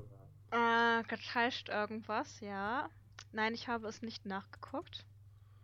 Also Vielleicht- irgendwie, es, es liegt, also Vita, Leben oder so. Also meine Mm. beschränkten Lateinkenntnisse sind Kann jetzt das- irgendwie so in die Richtung. Nee, so einfach ist glaube ich nicht. Ich finde auch nach wie vor gut, dass, ähm, dass, dass der Nordatlantik offensichtlich ein, ein französischer Sprachraum ist. oh, Französisch hat man damals viel gesprochen, das ist Ja, jetzt nicht so wer, wer spricht heute ungewöhnlich. kein Französisch? Vitalieu genannt wurden sie auch Viktualien, Lebensmittel. Genau, ich glaube Lebensmittel heißt das hier. Aha. Vitaliers. Ich finde, Französisch ist immer so ein, so ein. Du kannst jedes französische Wort kannst du einfach Die Lebensmittelbrüder. Die Lebensmittelbrüder. Na, Wir lieben Lebensmittel. das wäre doch mal ein, ein eleganter Ja, Trinkspruch ja. gewesen. Branding noch nicht so drauf gehabt zu der Zeit auf jeden Fall. Ja. Okay, klingt auf jeden Fall weniger, äh, weniger negativ, als es äh, sollte. Die Lebensmittelbrüder. Also sprich, ähm, die Albrecht. Nee, wie, heißen, wie hießen die? Karl und Theodor Albrecht. Die Lebensmittelbrüder. Egal, so, ich Oh verrenne Gott, mich oh wieder Gott, in nicht oh lustige Gott. Witze. Ja, Tabea, erzähl weiter, schnell. Okay, also 1395 ist dieser mecklenburgische dänische Konflikt mehr oder weniger beigelegt worden. Wie gesagt, das ist kompliziert und die haben sich jahrzehntelang gestritten und wir ignorieren das jetzt einfach. Ähm, und dann heißt es halt, dass die Vitalienbrüder halt nun selbstständig als Seeräuber agierten. So nach dem Motto, ah, wir kriegen keine Kaperbriefe mehr, ja, YOLO, wir rauben einfach weiter aus. Das ist so ein Refrain in der Seefahrtsgeschichte. Ja, genau. Man heuert diese Leute an und irgendwann ist der Krieg vorbei und dann sagst du denen so, ja, ähm, geht mal bitte wieder nach Hause jetzt. Die sagen so, ja, nein. ähm, ja, Ich kann es denen nicht mal übel nehmen. Also something, something. rein logisch ja, betrachtet. irgendwas, spanische Erbfolgekrieg. Äh, weiter im Text. Genau, sie sollen dann angeblich auf der Insel Gotland ähm, sozusagen ein Seeräubernest aufgebaut haben. Von dort wurden sie dann 1398 vom Deutschen Orden vertrieben und gingen dann nach Ostfriesland, wo sie quasi neue, in Anführungszeichen, Auftraggeber hatten. Also dann waren sie da bei den ostfriesischen Häuptlingen quasi in Gang und haben quasi für die so Söldnerdienste absolviert, könnte man das bezeichnen. Guck mal, So. heute, heute hast du Otto und hast das Klischee, dass die alle nur Tee trinken und alle ein bisschen doof sind im Kopf, aber äh, äh. Ja, das war ein spannender Raum da. So, und jetzt, was ist jetzt mit Störtebeker? Naja, also angeblich 1400, 1401, ist nicht so ganz 100% klar, ähm, sollen halt Hamburg und Lübeck gemeinsame Sache gemacht haben, weil denen dieses Seeräuberproblem so ein bisschen über den Kopf gewachsen ist und sollen dann in der Schlacht vor Helgoland eben Klaus Störtebeker mit seiner Mannschaft gefangen genommen haben und dann wurde er auf dem Grasbrook hingerichtet im Oktober 1401. Also Der alles, was wir von ihm wissen, da- ist, dass er einmal verprügelt wurde und dann hingerichtet wurde. Was für ein Loser. Schön. Ja, es, es begann mit Schmerzen, es endete mit Schmerzen. Ich, als Stadtplaner kann jetzt immerhin sagen, dass äh, der Grasbrook ist heute die Hafen City. Und es gibt, ah, jetzt kann ich wieder glänzen. Ja. Es gibt äh, am äh, Maritimen Museum, sprich, also nicht, nicht direkt am Maritimen Museum, aber gegenüber vom Fleet, äh, gibt es eine Klaus Störtebecker-Statue, ähm, die ungefähr da stehen soll, wo angeblich damals äh, Klaus Stör Störtebecker hingerichtet sein worden könnte. Ähm, ganz viele Konjunktive. Ähm, da kann man mal hin. Ja. Heute in der Hafen City, wo heute zum Glück keine Gauner mehr sind. Richtig. So, das ist der politische Teil wieder. Weiter geht's. Genau, und er, die Störtebeker Legende ist ja vor allem deswegen zur Legende geworden, weil an dieser Hinrichtung etwas Mystisches, Magisches, nennt es wie ihr wollt, passiert sein soll. Und zwar hat er nämlich gesagt zu den Hamburgern, so Leute, ihr köpft mich jetzt, ist ja auch okay, aber Verständlich. Jo, jo, Ja, ja. ich sehe ein, war nicht ganz so fair, was ich da, was ich da erledigt. Also nee, ja, also ich, also ja, ist okay, ist also Köpfung ist schon, ist schon fair. Bin sehe ich ein. nachtragend. Bin ich nachtragend. Deal, Deal. hm. Genau. Und er hat gesagt, okay, das machen wir. Aber ich, also an allen Leuten, an denen ich vorbeilaufe, nach meiner, ähm, nachdem ich geköpft wurde, die lasst ihr frei. Dann haben die Hamburger gesagt, okay, machen wir. Und dann äh, erhob er sich nach seinem, nachdem er geköpft wurde und lief noch, ist, ist je nach Legende ein bisschen anders. Einige Leute sagen elf, einige sagen 13 Leute, lief er halt noch vorbei. Und dann soll der Henker, der halt nach äh, Personenzahl bezahlt wird, ihm ein Bein gestellt haben, weil er da schon seine Fälle davon geschwimmen haben. Da wäre ich als Hat's sehen 14. lassen. in der Reihe echt angepisst. Ey, come on! das, das ist Ja. doch bis hierhin gefallen, okay? Ja, was zählt als dran vorbeigelaufen? An ihm vorbeigefallen zählt Ja. das auch noch. Ja, wobei man dazu sagen muss, da kommt natürlich dann so die böse Stadt Hamburg sozusagen äh, in der Legende auch vor. Die haben sich da natürlich nicht dran gehalten und dann einfach alle geköpft. Das ist wenigstens fair. Also die Stadt Hamburg kommt bei uns im Podcast häufig nicht so gut weg. Nein, das hätte ich dann als, als 14. hätte ich das dann auch gesagt, glaube ich. Nee, dann, dann Ja. doch alle. Das ist nicht fair. Ja. Und der Henker hat sich gefreut. Der hat dann äh, volles, volles Salär bekommen. Was zum Teufel, Steffen? Nee, ich finde das nicht fair. Ja. Ähm, Also muss ich ehrlich sagen, also ich als 14. hätte auch gesagt, leck mich doch alle am Arsch. Ähm, also was erstmal klar ist, bevor wir jetzt hier, ich bin keine Biologin, das stimmt, aber ich gehe jetzt mal ganz stark davon aus, dass ich mich nicht äh, vertue, wenn ich sage, Menschen, die geköpft werden, können danach nicht mehr laufen. So, Moment. Es gibt doch diese Geschichte von diesem Huhn. Ja, das habe ich auch gerade dran gedacht. Ich muss das jetzt recherchieren. Huhn Ja. geköpft. Wonach google ich denn jetzt? Ähm, doch, doch, die gibt Lebend. es. Hühner, Hühner können tatsächlich ohne Kopf weiterleben. Fragen Sie bitte den Biologen oder die Biologin Ihres Vertrauens, warum das so ist. Da, Wikipedia. Mike, Mike, in Klammern Mike, Hahn. genau. Mike. Mike, im Englischen auch Mike the Headless Chicken oder Miracle Mike, geboren im April 1945, gestorben im März 1947, war der Name eines Hahns, der noch 18 Monate, nachdem ihm der Kopf fast ganz abgeschlagen worden ist, weiterlebte. Nach der Veröffentlichung der Geschichte kamen Zweifel an ihr auf. Nun. Die, Uni die, die Universität Utah bestätigte jedoch die Echtheit des Falles. Und ich glaube, was Hühner können, können wir schon lange. Ich glaube nicht, denn ich kann euch stattdessen erzählen, was hinter diesem Mythos steckt. Da finden wir nämlich zwei, wie nennt man das immer so, kulturelle Topoi finden wir da nämlich tatsächlich drin. Ne? So, Iva, jetzt geht's richtig an historische Arbeit. Pass auf. Genau. Und zwar, das eine ist natürlich das Einstehen für die Mannschaft, so der Held, der strahlende Kapitän, der sagt, ey Leute, ich, ich nehme die Strafe an, das ist okay, aber alle anderen von mir bitte nicht. So, das ist natürlich das eine. Ähm, und das andere ist der sogenannte Wiedergänger-Mythos. Ich dachte, es kommt die Zwischenfrage, was Wiedergänger sind, aber ich kann Das so war jetzt impliziert, ja. Achso, Ich Tabea. hatte, also, Was heißt das? denn? was ist denn eigentlich ein Wiedergänger? Ja, ja, also Wiedergänger sind Menschen, die von den Toten wieder auferstehen. Das sind nicht nur Zombies, das können auch Vampire sein. Vampire sind auch Wiedergänger. Ähm, und man hatte seinerzeit unglaublich Echt, Schiss das ist ein davor. Begriff? Ich habe den noch nie gehört. Echt nicht? Wiedergänger. Doch, Ja. klar. Hab ich noch nie gehört, nee. Und wie gesagt, man hatte einen unglaublichen Schiss davor, dass Menschen von den Toten wieder auferstehen, weil das wusste man auch schon damals, das ist irgendwie nicht so geil. So. Ähm, Komisch. Ich meine, Ja. so von den. Toten wieder auferstehen, das ist so, pff, also, wir, wir wissen relativ wenig über das Leben. Wir wissen, dass es irgendwann beginnt und dass es irgendwann wieder endet. Aber, naja, also, nach dem Ende sollte eigentlich nichts mehr kommen. Komisch, dass Menschen es seltsam finden, wenn da doch noch was kommt. Finde ich jetzt bei The Way auch gerade super interessant, dass da quasi die christliche Religion eigentlich auf einem Wiedergänger aufbaut, aber das lasse ich jetzt mal True. kurz so stehen. Tief graben, ja. Stimmt, absolut, ja.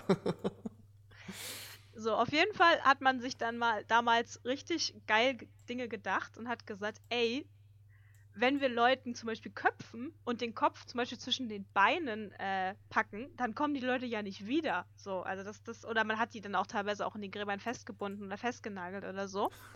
Aber klar, auch dieser Wiedergänger-Mythos, den Das findet man hilft halt. auch nicht. Jesus hat man auch am Kreuz festgenagelt. Das hat überhaupt nichts geholfen. Ja, aber den hat man ja nicht im Grab festgenagelt, soweit ich weiß.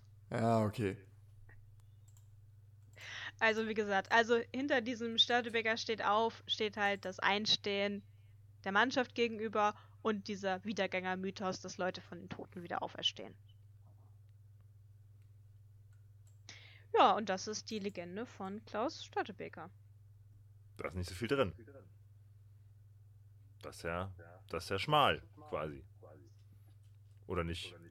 Findest du? Einmal, einmal verhauen wurden, einmal geköpft wurden. Das ist ja ganz schön, äh, ganz schön ernüchternd eigentlich, oder? Ich merke, ich merke dieses Verhauen in Wismar, das, das hat dich gerade irgendwie beeinflusst, oder? Das, Naja, ich meine, das ist so das mitgenommen? Einzige, wo wir ihn wirklich fassen können, abgesehen davon von seiner Hinrichtung, die auch nur so halb mythisch irgendwie ist.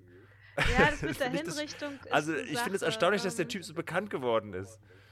Weil ich meine, stimmt allerdings. wer wurde denn nicht alles verprügelt und irgendwann mal geköpft? Wir alle, wir, wir alle könnten noch verprügelt und geköpft werden. Das ist noch voll in Karten drin. Ja, das stimmt. Und, und dann müssen wir nur irgendwas aufschreiben, so nach dem Motto, lief, nachdem er geköpft wurde, noch so und so lange durch die Gegend. Ja. Und dann können wir ja mal gucken, was in 700 Jahren ist. Ob man dann plötzlich genauso berühmt ist. Aber ja, wobei du, du ist, so sagst. äh, Achso, sorry. Aber er, wenn ich es richtig verstanden habe, es hat ja noch also eine ganze Weile gedauert, bis er so berühmt wurde oder bekannt wurde, wie er es jetzt heute ist, ne? Das sagst du es auch am Anfang. Genau, genau. Ähm, ich wollte noch kurz was zur Hinrichtung sagen, dass du sagst, ähm, die ist auch nicht so wirklich überliefert. Also es ist eine Hinrichtung im Oktober 1401 in Hamburg überliefert, das ist richtig. Ob da ein Störtebeker jedweder Schreibweise hingerichtet wurde, das wissen wir nicht. Genau, also das, das meine ich damit halt, ne? Und wenn wir jetzt Ja. mal davon ausgehen, dass der wieder, Wiedergängerteil nicht passiert ist, äh, dann ist wirklich nicht viel übrig so. Das ist echt. Hm. Das ist schon ein bisschen enttäuschend. Es ist, äh, diese Folge ist voller Enttäuschungen gerade irgendwie. Ja. Ich würde Also- jetzt aber zum zweiten Punkt, den ich auf meiner äh, Gliederungsliste habe, kommen, nämlich zu Gregor. Roman. Gregor. Genau, der Gregor Roman. Wer ist das? Das ist ein deutscher Historiker. Und der wurde vor allem in den letzten Jahren in der Öffentlichkeit ähm, bekannt, weil er sich eben mit der Legende um Klaus Störtebeker beschäftigt hat. Und da hat er einige sehr interessante Dinge herausgefunden. Also wir reden, wir reden jetzt von heute, ja? Genau, jetzt reden wir von Gut. heute. Jetzt sind wir im Jahr 2007, um genauer zu sein. Und zwar hat er dort nämlich in den Hansischen Geschichtsblättern einen Artikel veröffentlicht mit dem wunderschönen Titel Der Kaperfahrer Johann äh, Stortebeker aus Danzig, Beobachtungen zur Geschichte der Vitalienbrüder. Das Tolle an diesem Artikel ist, er ist Open Access frei zugänglich, das heißt, wir können ihn sogar verlinken. Also alle, Eben hieß der Mann noch Klaus. Ja, ja, das kommt noch, ganz ruhig. Komm. Aha. Genau. Also, wie gesagt, der Artikel ist Open Access veröffentlicht, den können wir verlinken. So, also, ich habe ja gerade eben schon diese Vitalienbrüder ähm, erklärt. Wir hatten ja schon die Begriffsgeschichte schon äh, gemacht. Ähm, damit bezeichnet man allgemein halt diese Kaperfahrer unter Klaus Störtebeker.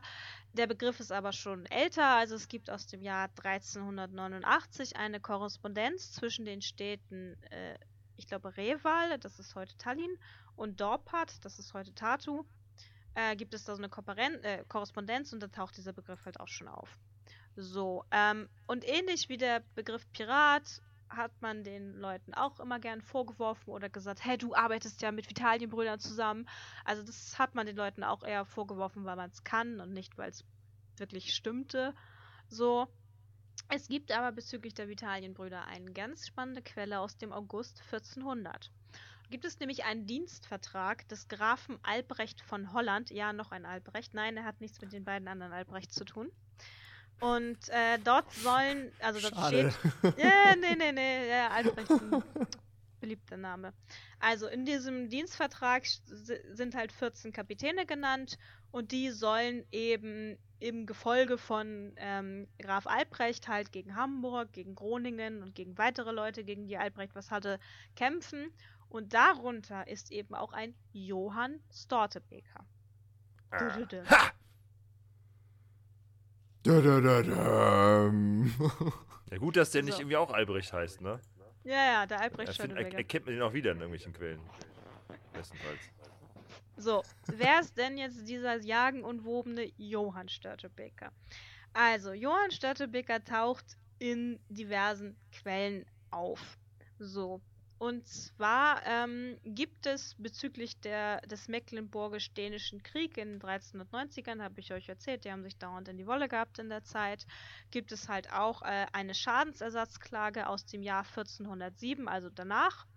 Und äh, das ist quasi eine englische Quelle und darin wird ein äh, Kapitän äh, erwähnt namens äh, Storbeker oder Strothbeker oder auch Stertebeker. So, Das klingt ja schon wieder sehr ähnlich. auf jeden Aha. Fall. So. Und ähm, der soll halt Überfälle gemacht haben, dessen Verantwortung wiederum bei den Städten Wismar und Rostock bzw. der Hanse liegt. Also auch das passt ja auch wieder. Ähm, Genau, dann habe ich eben gerade den, den Grafen Albrecht von Holland erwähnt, da wird er eben auch im August 1400 erwähnt. Ähm, Im April 1405, muss ich ein bisschen ausholen, also die preußischen Städte haben auf der Marienburg, das ist äh, heute in Hannover, ähm, über die Einhaltung eines Boykotts gegen England verhandelt. So, dabei wurde zwei Danziger Kapitänen vorgeworfen, dass sie sich daran nicht gehalten hätten. Darunter auch ein Storzebecher, also auch Störtebeker. So, das Witzige ist, man konnte ihn nicht beklagen oder belangen, weil er angeblich auf Pilgerreise in Rom war. Allerdings Nice. ist, es, ist es unklar, ob er da wirklich war, weil im November äh, 1405, das ist eine weitere englische Klageakte, heißt es auch wieder, dass ein Johannes äh, Strotebeker de Danzig und sieben weitere Leute ein Schiff vor der norwegischen Küste gekapert haben. Also es ist unwahrscheinlich, dass dieser, also wenn es die gleiche Person ist, ist es unwahrscheinlich, dass er im April in Rom war und dann im November vor der norwegischen Küste schon wieder Schiffe gekapert hat. Ja, Da muss- geht, der- der Mann hat- der- halt, ja, viel zu tun. Der Mann hat einen engen Terminkalender, ich wollte es gerade sagen. Ja, äh, Papst, pass auf, ich muss wieder los. In Norwegen gibt es auch wieder Schiffe. Genau, genau. So, auch in den Jahren 1406 bis 1419 kann man ihn auch ganz gut in Danzig nachweisen. Da gibt es diverse Quellen, wo er erwähnt wird, dass er zum Beispiel Handel mit London getrieben hat oder dass er auch mehrmals den Danziger Pfundzoll, wie der so schon heißt, äh, bezahlt haben soll. Also da können wir ihn ganz gut ver verorten. Ähm, und 1413 gibt es noch einen Geleitbrief des englischen Königs, also königlicher Schutz. Es ist aber ein bisschen unklar, warum er den bekam, also mit wem er sich da nun angelegt hat, dass er den verdient hat. Man weiß es nicht. Das, das wissen wir leider auch nicht. Und Ende der 1430er taucht plötzlich ein Hans Störtebeker auf. Oh, nicht noch einer. Ich weiß, das hier, das ist eine Familie aus Trunkenbolden. Ich wollte es gerade sagen, das ist doch. Wir haben doch schon gelernt, wir haben doch schon gelernt, dass, dass äh, Klaus Störtebeker die, diesen Namen offensichtlich nicht mal begründet hat. Das ist denn einfach nur äh, Cousins fünften Grades von ihm. Das ist klar. Ja. Also wir wissen, wir wissen nicht, ich meine, Johann und Hans klingt relativ ähnlich, aber wir wissen auch nicht, ob das die gleiche Person ist, ob das ein Verwandter ist oder ob die beiden einfach nur zufällig den gleichen Namen hatten. Das ist auch wieder unklar. Auf jeden Fall, Gregor Roman ist sich sicher, dass dieser Johann Störtebeker aus Danzig das historische Vorbild für Klaus Störtebeker sein soll. Aha. Okay. Ja, aber jetzt ist nur die Frage, wie wurde denn aus Johann nun Klaus Störtebeker? Also, hat Das er ist jetzt, also sprachlich nicht so nah aneinander, ne? Nee. Johann, Johann, Johann, Hau, Hau, Hau, Hau, Klaus, genau, Klaus, ja, Klaus, genau. Klaus, so. Es waren nur 25 Generationen. Ja, okay. Ja, gute Frage. Ja, Ähm, aber äh, der hat ja zumindest ein bisschen mehr gemacht, als ähm, sich in Wismar auf die Fresse geben lassen. Das stimmt. der das war in stimmt. Rom, der Ey, den Papst besucht. das passt nicht in unser Charakterbild, aber es macht ihn auf jeden Fall spannender. Ob er da auch betrunken war? Hoffentlich. Wahrscheinlich, wahrscheinlich hin und wieder mal. Ja. Guck dir mal diese schöne Kapelle hier an. Nenn mich jetzt Klaus. Das nehme ich jetzt. Ich, ich, ich mache ein Rebranding. So ist es nämlich Ich habe ein, passiert. ja, auf diesem Stein. Vom Klaus zum Hans. Nee, das war nicht Hans. Was war's? Was? Johann. Äh, Johann Andersrum. Störtebeker, Hans Störtebeker und Klaus Störtebeker. Ah, vom Saulus zum Paulus. Vom Ja, der hatte eigentlich drei Namen. Der hieß eigentlich Johann, Hans, Klaus Störtebeker. nicht, nicht zu vergessen auch sein, sein vierter Vorname Tarkan. Also nämlich auch noch türkische Familie. okay, egal, komm weiter. also, also wie wild. Also Klaus Störtebeker taucht das erste Mal auf im ähm, Tarkan Störtebecker. Ich finde es gerade lustiger, als es ist, glaube ich. okay, weiter. Nee, der taucht das erste Mal in der Chronica Novella auf. Das hat der Dominikaner Hermann Korner im Lübecker Burgkloster um 1430 geschrieben. Übrigens, da wo das Lübecker Burgkloster ist, ist heute übrigens das Europäische Hansemuseum. Also da schließt sich der Kreis gerade wieder. Wir können einen Besuch im Lübecker Hanse-Museum sehr empfehlen. Die sind übrigens leider nicht Sponsor dieser Folge. Aber wir können den Besuch trotzdem sehr empfehlen. Echt, ey, sponsert uns mal. Hashtag Genau. unbezahlte Werbung. Ja, ja, wirklich. Also unabhängig davon hat dieser Hermann Korner in seiner Chronik eben die Vitalienbrüder und auch einen Oberhauptmann Klaus Störtebeker erwähnt. Also daher kommt der Klaus. Und auch in der sogenannten Rufus-Chronik zwischen 1430 und 1438 finden wir die Vitalienbrüder und den Namen Klaus Störtebeker. Also das heißt, es sind Chroniken, die quasi aus der Rückschau über den mecklenburgisch-dänischen Konflikt berichtet haben und die haben quasi diese Seeräuber zu den Vitalienbrüdern wahrscheinlich gemacht und dann eben Klaus Störtebeker zu ihrem Anführer. Aber die haben, die waren noch zumindest Zeitgenossen dieses Konflikts. Ja, wobei 1430, 1438, ja, ist auch schon wieder eine Generation. Schon wieder schwierig, ne? Ist eigentlich schon wieder ein bisschen schon wieder Zeit Ja. dazwischen. Ja. Also, na klar, also ich weiß es nicht, wann der Hermann Korner geboren ist. Das konnte ich jetzt nicht herausfinden, aber. Aber gut, ich meine.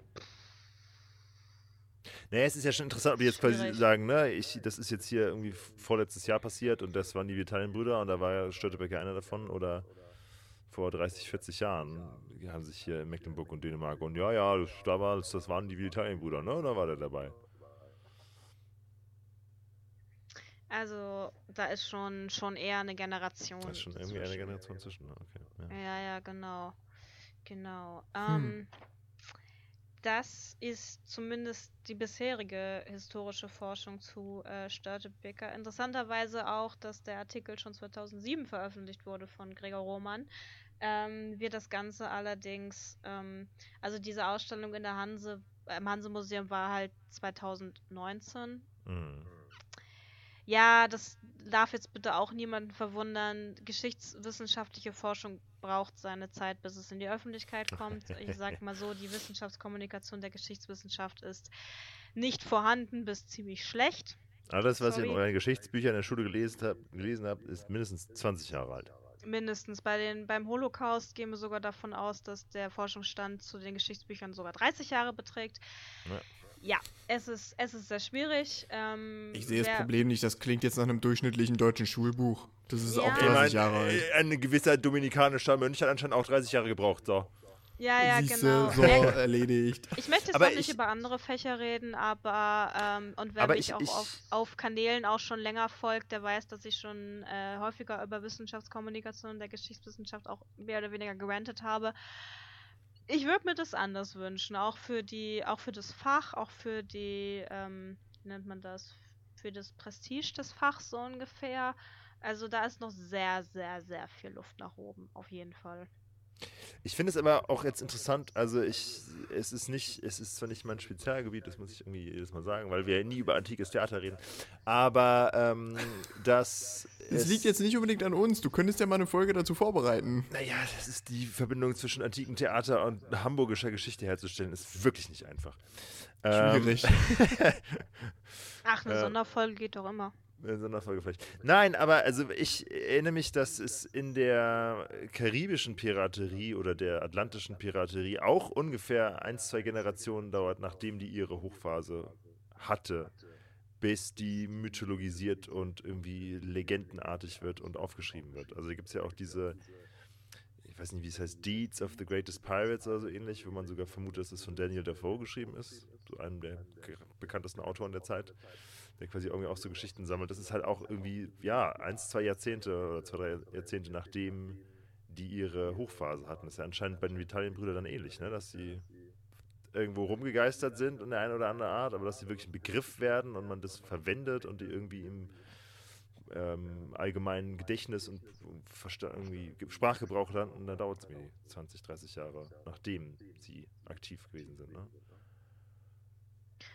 Das wundert mich auch nicht. Also ich gebe zu, ich habe mich jetzt in der Mythosforschung kenne ich mich jetzt nur rudimentär aus, aber die Sache ist ja auch, damit wir etwas, eine Geschichte verschriftlichen können, ja, klar. muss sie ja erstmal eine Weile mündlich überhaupt zirkulieren und sich ausbilden. So, also natürlich heutzutage ist es so, Leute setzen sich hin, schreiben einen Roman, okay, meinetwegen hast du eine Geschichte, klar. Aber zu der Zeit war das ja noch ein bisschen anders. Da hat das Ganze ja erstmal mündlich sehr viel zirkuliert, mehrere Jahre, Jahrzehnte. Und dann hat irgendjemand mal gedacht, oh, ich finde das schön oder weiß auch immer, was für Gründe die Person dann gehabt haben mag. Ähm, hat dann gesagt, okay, ich finde es jetzt so berichtenswert, da schreibe ich jetzt auf. Ja, beziehungsweise äh, als die Zeitgenossen, die es erlebt haben, halt auch anfangen zu sterben, ne? Dann denkt man sich irgendwie, ja, das sollte man schon mal aufschreiben. Das kann natürlich definitiv auch damit zu tun haben, klar. Ich finde gut, dass du ähm, oder dass ihr euch als Historiker so gut, ähm, so, so gut unterhaltet. Ich, Ich höre genieße es sehr. ja. Endlich mal jemand, mit dem Diese du Unterhaltung, diese Unterhaltung, über die du mir nicht bieten kannst. fachlich auf Augenhöhe.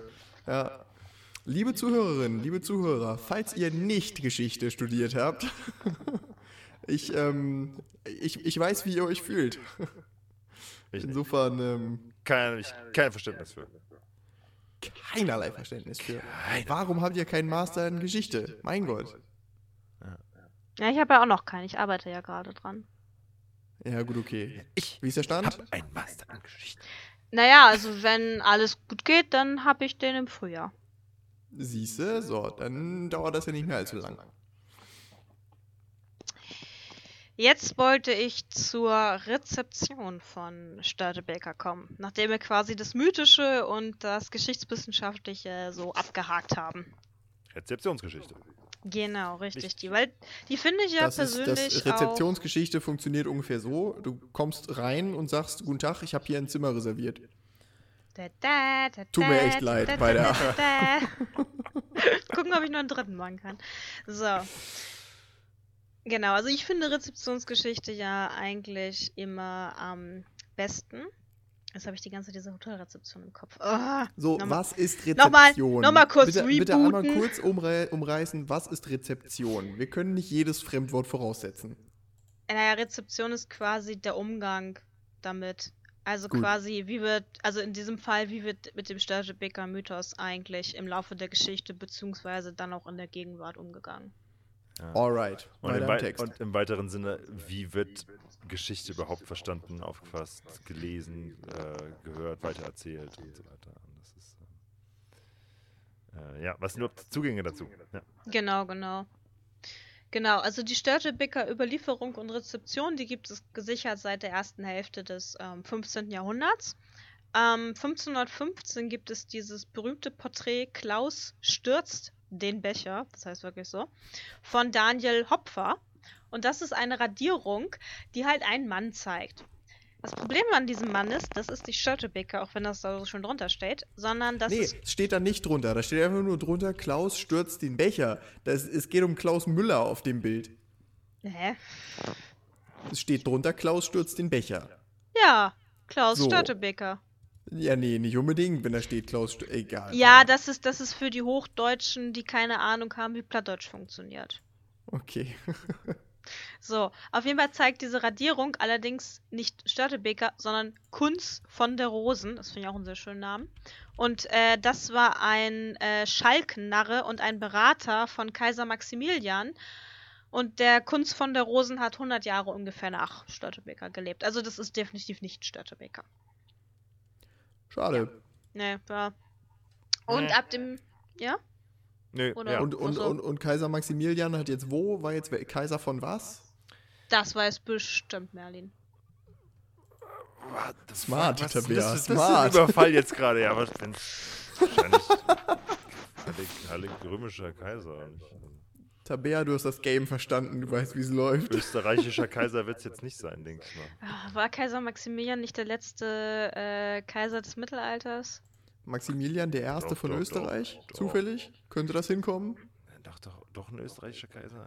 Nee, das war, das war der Kaiser des Heiligen Römischen Reiches Deutscher Nation. Der kann Ja, natürlich trotzdem noch. Österreicher gewesen sein. Das ist jetzt nicht per se ein Widerspruch. Gut, also zurück zum Thema. Es war auf jeden Fall mal der Hofnarr von dem Kaiser, von dem wir nicht wissen, von wem er Kaiser war. Genau, genau. Aber das war auf jeden Fall der Kaiser ähm, nach Störtebeker, also eher, eher Richtung 16. Jahrhundert. Oder so. Okay, keine Ahnung. Kann, kann, können die Leute in die Kommentare schreiben. Wer jetzt gerade äh, Kaiser Maximilian Fan ist und jetzt gerade ähm, den Kopf auf den Tisch Ist ein großer Teil unserer lässt. Hörerschaft auf jeden Fall. Ja. Ja, ja, klar. Wie kann man nicht, wie kann man nicht Fan von Kaiser Maximilian sein? ja, wo habt ihr euer Tattoo? Ich hab's immer Arsch. Auf der Innenseite der Oberschenkel. Ah. Die Innenseite der Ja, Lippe. ja. So ein schönes Arschgeweih. Das wäre doch was. Oh ja. Oh Gott. Aber warum eigentlich nicht geschichtliche Figuren sich einfach als Tattoo stechen lassen? Ja, Moment mal, jetzt, jetzt, jetzt, äh, das wird sich richtig schön auf dem Podcast übertragen lassen. Aber jetzt muss ich wirklich kurz mal angeben. Moment. Er steht auf, holt etwas. Ich habe immer, das ist mein Schlaf-T-Shirt. Ich muss mal kurz mal. Ähm, oh Gott, das wird jetzt auf jeden Fall. Iva, wie kann ich das? Ich, teilweise schneide ich das auch. Mir ist völlig egal. Ich will jetzt, jetzt habe ich, kann ich gerade mal angeben. Wie kann ich diesen Hintergrund ausmachen? Zukunftsjulian hier. Ich hab's drin gelassen. Ähm, du klickst da unten auf Kamera. Also im Anruf klickst du unten auf, nicht auf Kamera, weil dann geht die Kamera aus, sondern auf dieses, ja genau, eben da nicht drauf, weil dann geht die Kamera aus, sondern auf diesen Pfeil und dann steht da Video-Hintergrund ändern und dann sagst du keinen. Liebe Zuhörerinnen und Zuhörer, falls ihr Discord-Tutorials benötigt, wir helfen. So, Jederzeit und mein gerne. aktuelles Schlaf-T-Shirt. Äh, Du musst noch mal Dieser Mann sagen. hat tatsächlich ein Schlaf-T-Shirt, auf dem ähm, drei Griechen abgebildet sind, offensichtlich alte ähm, Griech Griechen des alten Griechenlands mit der klassischen äh, Kleidung dieser Zeit. Ähm, die, ich bin mir nicht ganz sicher, was machen die da? Ach so, doch, ich, ich sehe, was die da machen. Ähm, die machen Sport und die ähm, tanzen. da die, oder die tanzen, okay. Und da die Griechen des alten Griechenlandes ja, ähm, sagen wir mal, keine festen Beinkleider trugen, sondern relativ lose, ähm, und der eine da gerade Breakdance auf seiner Hand macht, ähm, ist entsprechend auch ein schwarzer Balken an bestimmter Stelle zu sehen. und was steht da drunter? Darunter, darunter, unter dieser Abbildung, steht in klassisch griechischer, äh, altgriechischer Schrift, oder beziehungsweise das, was wir als altgriechische Schrift heutzutage kennen, Hippokleides doesn't care. so, weil Hippokleides. Wer war Hippokleides? Hippokleides war ein athenischer Adliger, der eine athenische Frau hätte heiraten sollen und der eigentlich nur noch auf dem Geburtstag oder auf dem, auf dem Fest war, um, das, äh, um diese Ehe äh, fest zu schließen und nicht die Hochzeit selber, aber um zu, zumindest die, die geplante Hochzeit zu feiern und hat sich so besoffen, dass er auf den Tisch getanzt hat, wohl auch genau in dieser Art, sodass man seinen Penis sehen konnte. Und sein, ähm, äh, wie sagt man, sein, sein, sein ähm, nicht Stiefvater, sein ähm?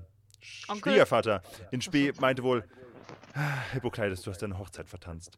Und Hippokleides hat wohl gesagt, Hippokleides doesn't care. Nice. Also. Cool, mag ich. Das So. ist eine schöne Geschichte. Hat leider nichts mit Hamburg zu tun. Absolut nicht. Ich überlege, ob, ich sie Folge vielleicht- erzählen ob ich sie vielleicht irgendwann mal rausschneide aus diesem Podcast. Alles klar. Aber ist doch gut, dann haben wir sie jetzt wenigstens hier einmal eingebracht. Maximilian. Zurück zum Thema. Genau, Störtebecker Rezeption hat aber ja noch was. Tabea Also. völlig verwirrt. Wo waren wir Genau. nochmal? Also ab dem frühen 18. Jahrhundert können wir dann diverse literarische und dramaturgische Bearbeitungen, also Romane und Theaterstücke, feststellen. Und jetzt äh, gehen wir mal in die DDR, ein Staat, den es heutzutage nicht mehr gibt. Für alle, die etwas jünger sind, ähm, Deutschland. Deutschland war einmal geteilt in Westdeutschland Sprung. Und Ostdeutschland. Und Ostdeutschland war die sogenannte DDR, das steht für Demokratische Deutsche Republik. Andersrum. Deutsche. Geil, gut. Damit habe ich mich äh, dequali- Ich sagen. Tabea, du, du gehörst ja zu den Jüngeren. Das ist schon okay, dass du dich da dann nicht mehr auskennst. Die Deutsche Demokratische Republik mit der Wir sind ungefähr gleich alt. Egal, auf jeden Fall ähm, in der Demokratischen Deutschen Republik, wobei das Nein, andersrum. demokratisch. Hä?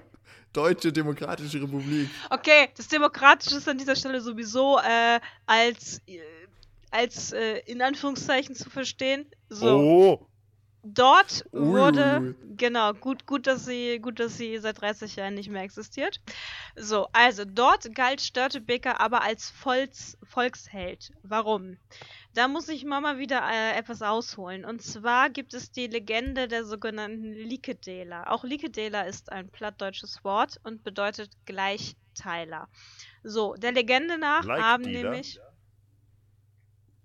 haben also nämlich Li also, Like, das ist Like gleich. Genau, Like ist gleich und Dela Ah, ist der Teiler. fantastisch. Ja, ja, super.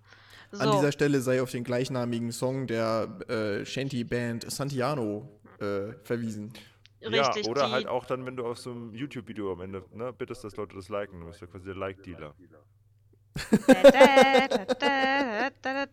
Okay, Da war dein dritter Einsatz, Tabea. Ja, finde ich, finde ich super.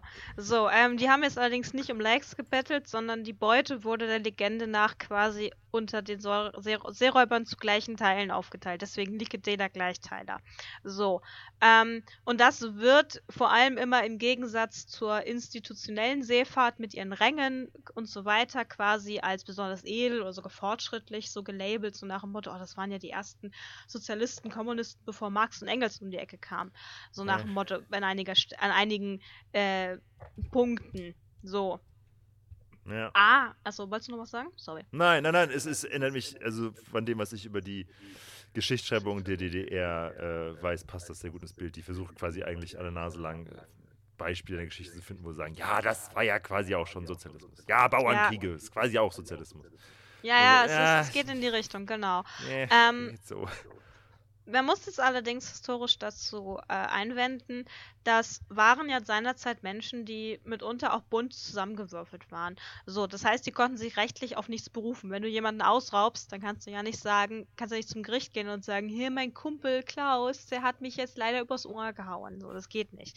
So, das heißt, um Meutereien oder sonstigen Streit auf dem Schiff zu vermeiden, ist quasi dieses, wir teilen uns die Beute gleichwertig auf, eigentlich ein notwendiges Vorgehen. So, das, das, das, das muss man machen, damit es überhaupt gar keinen Streit überhaupt auf dem Schiff gibt. So. Teilweise wird das auch mit so einem Robin Hood-Mythos so ein bisschen verwurstelt, also dass sie quasi von den reichen Kaufleuten gestohlen haben und das dann quasi an die arme Leute verteilt haben. Aber das war ist sehr wahrscheinlich nur Legende. Mit so. armen Leuten meine ich mich. Ja, Ja. aber das, das finde ich ehrlich gesagt sau spannend und das ist mir auch völlig neu, dass, dass Störtebeker offensichtlich, St Entschuldigung, Störtebeker, dass der offensichtlich in der DDR als Volksheld galt. Mhm. Das finde ich super, also das ist mir völlig neu, es leuchtet mir ein. Warum? Aber noch nie gehört. Und in der, Öst, in der Ostsee auch so viel. Nee, Ähm, ihr müsst ja ein- einerseits natürlich, Rostock und Wismar lagen seinerzeit in der DDR, die sind ja auch in Mecklenburg. Mecklenburg war auch DDR. Und das, äh, diese als Volksheld-Stilisierung, die hat quasi, ähm, wie nennt man, wie sage ich das jetzt? Ähm, das findet sich auch heutzutage noch in unserer Gegenwart, denn seit 1993 gibt es in Ralswick auf Rügen, also auch damals DDR, die Störtebeker Festspiele. Ja. Aha. Ein Theater, womit sich der Kreis wieder schließt. Genau, genau. Wow. Ähm, und der Witz ist, der Witz ist tatsächlich, ähm, vor 93 wurde da auch schon der Störtebeker Mythos aufgeführt. Nämlich, da gab es zu DDR-Zeiten nämlich die Rügenfestspiele.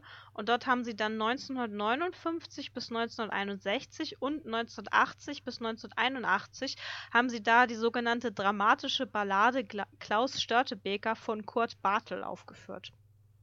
Ist jetzt nicht so griffig, der Name. Ich finde, da ist Störtebeker Festspiele schon, da kann man sich eher was drunter vorstellen. Das stimmt natürlich, klar. Aber man muss nämlich dazu Kein Wunder, sagen, dass also die DDR untergegangen ist. Gr- Grund 712. Aber ähm, hast du den das mal gesehen, Tabea? Nee, leider nicht. Ähm, für Okay. alle Zuhörer da draußen, eigentlich war der Plan von unserem Theaterverein, dass wir, nachdem wir ja selber Klaus Störtebeker auf die Bühne gebracht haben, dass wir da im Sommer 2020 hinfahren. Bekanntermaßen. Was war doch mal im Sommer 2020? Genau, bekanntermaßen passierten dann so ein paar Dinge, Pandemie, Corona und Co., ähm, dass dann das leider 2020 abgesagt wurde. Dieses Jahr 2021 wurde es leider auch abgesagt. Also konnten wir da bisher noch nicht hinfahren. Beziehungsweise wir hätten hinfahren können, aber dann hätten wir halt das geschlossene Theater angucken können. Und das fand ich jetzt nicht so eine coole Idee. Echt nicht? Okay. Besser als nix, oder? Aber also, ich, ich, machen die das jetzt quasi auch, also in, den, in, dem, in dem Mythos, ich nehme mal an, es passiert mehr, als dass es eine Prügelei in Wismar gibt und dann eine Hinrichtung. Also, so wie ich das verstanden habe und was mir Wikipedia verraten hat, ist, dass sie das tatsächlich in sogenannten Zyklen aufführen. Also, sie machen jetzt nicht, dass äh, du dann einen Abend hast, wie er sagt, oh, ich würde jetzt Pirat und am Ende des Stücks liegt er da kopflos da rum. Das passiert nicht. Ähm, sondern die machen das wohl in so Zyklen und dann so je nachdem, je nachdem, wie sie das aufbauen, das sind dann so wohl vier bis sechs Jahre, hast du dann quasi einen Störtebeker Schauspieler Ah, okay. und der macht dann quasi seine ganzen Abenteuer und im ersten Jahr wird er quasi Seeräuber und im sechsten Jahr oder im vierten Oh, Jahr wird er dann hingerichtet. So musst du dir das vorstellen. Das ist dann quasi so ein Zyklus. Das ist ja echt ein richtige, richtiges Commitment, dass man da dann auch jedes Mal hingeht. Ich Ja, wollte gerade sagen, das ist eine ganz billige Masche, den Leuten das Geld aus der Tasche zu ziehen, weil sie natürlich jeden Teil sehen wollen. Okay, Iva, ja, alles klar. lass, lass den Leuten noch mal ein bisschen. Sofort wieder der Sozialist hier. Ey. Okay. Ja, ja. Aber spannend, auch nicht Ja. schlecht. In, in, in, wissen wir gerade, in, in welcher, also in, in welcher, in welchem Zyklus sind wir gerade? Das kann ich euch leider nicht sagen. Ich Wenn wir das wär 2000 blöd, mitten in der Mitte einzusteigen. Wenn wir das Corona 2020 gesehen hätten, dann hätte ich euch das sagen können, aber. Wobei, dann hättest du es ja auch selbst gewusst, deswegen. Richtig. Wir recherchieren das. Mal schauen. Später. Vielleicht. Vielleicht. Komm, sind wir ehrlich. Ich habe ja auch mal äh, irgendwelche Podcast-Folgen über äh, den Hamburger Kartoffelkrieg versprochen. Sind die passiert? Ja, nein. Aber Kommt ihr habt noch, doch gesagt, ihr habt noch. doch, ihr habt doch in der zweiten Folge gesagt, dass ihr mindestens 100 Folgen machen wollt. Da musst du ja noch ein bisschen hier ein bisschen Stoff für haben. echt gesagt? Echt, wirklich? Oh, Ich habe das nie gesagt. Ich bin mir ziemlich sicher, dass ich das nie gesagt habe. Doch, ich glaube, ich habe das gesagt. Ja, ja, das kriegen wir schon hin. Wir sind schon Merlin Folge macht 10. Wir haben, 100 schon, Folgen, wir, haben cool. schon ein Zehntel, wir haben schon ein Zehntel davon, Iva. Wir haben sogar schon mehr. Das hier ist schließlich schon Folge 12. Eben.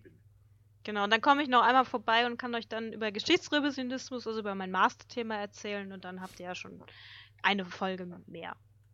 Yes. Easy. Dann sind wir ja quasi fertig. Genau. Ähm, aber um jetzt nochmal den Kreis zu schließen, wir kommen jetzt mal zurück zur Stadt Hamburg. So, weil das ist ja ein Hamburger Podcast, so deswegen. Ja, da, da war ja noch was. Wir waren ja noch Genau. mitten im Thema. Genau. ähm, und zwar, es gibt einen sogenannten Störtebeker Schädel. Ein ganz tolles Ding. Das wurde 1878 bei Arbeiten auf dem Grasbrook. Also da hat man nicht nur einen, man hat mehrere Schädel auch äh, gefunden.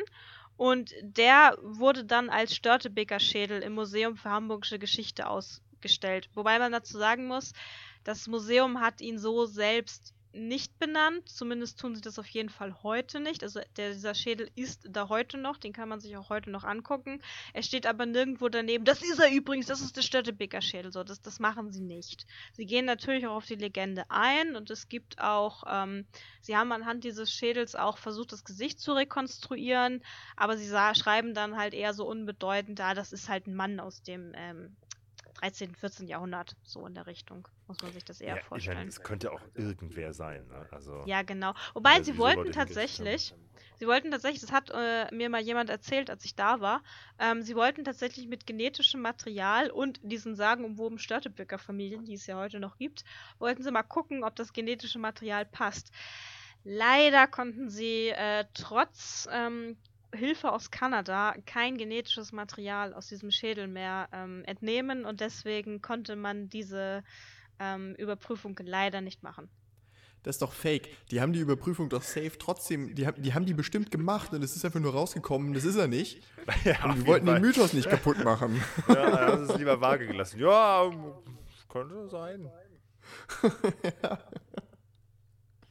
Das ist meine Verschwörungstheorie, meine kleine jetzt. Ja, wenn wir jetzt jemanden vom Fach hätten, müssten wir mir erklären, warum man aus Knochen kein genetisches Material. Ich glaube, das war kann. zu alt. Ich glaube, sie wollten es aus den Zähnen, haben sie es, glaube ich, versucht, aber es ging nicht. Also sie haben, okay. sie haben da nichts rausbekommen, was irgendwie halt. Aus Knochenmark wird es nicht. Okay. Puh, ist im Schädel Knochenmark? Frag die kanadischen hab, Forensiker. Wir sollten sofort aufhören, davon zu reden. Falls eine Biologin zuhört oder ein Biologe, Alter, schreibt uns eine Nachricht. Aber das passiert nie. Uns schreibt nie jemand, der das weiß. Ich glaube, sonst hat ein Jurist Psst. geschrieben vom letzten Mal. Psst, sei leise. so, ähm, dieser Schädel war aber auch noch in den Schlagzeilen und zwar, ähm, weil er nämlich vom 9. Januar 2010 bis März 2011 gestohlen war. Geil. Was? Angeblich soll er irgendwie in der Hamburger Unterwelt bei den Hells Angels als äh, äh, Trophäe Fucking äh, nice. sein. Was? Ob das jetzt wirklich stimmt, weiß ich nicht. Im, Im März 2011 hat ihn auf jeden Fall die Hamburger Polizei irgendwie wiedergefunden oh, und hat ihn dann dem Museum auch wieder zurückgegeben. Oh, das ist ja fantastisch. Ich finde, den Schädel eines Piraten zu stehlen sollte nicht illegal sein das ist schon unfassbar geil. Also, ja. das, ist, das ist so badass, das ist so oh, cool einfach fuck nur. Yeah. Ja. Wer auch immer das Guck mal, was ich hier habe. Chapeau, ja.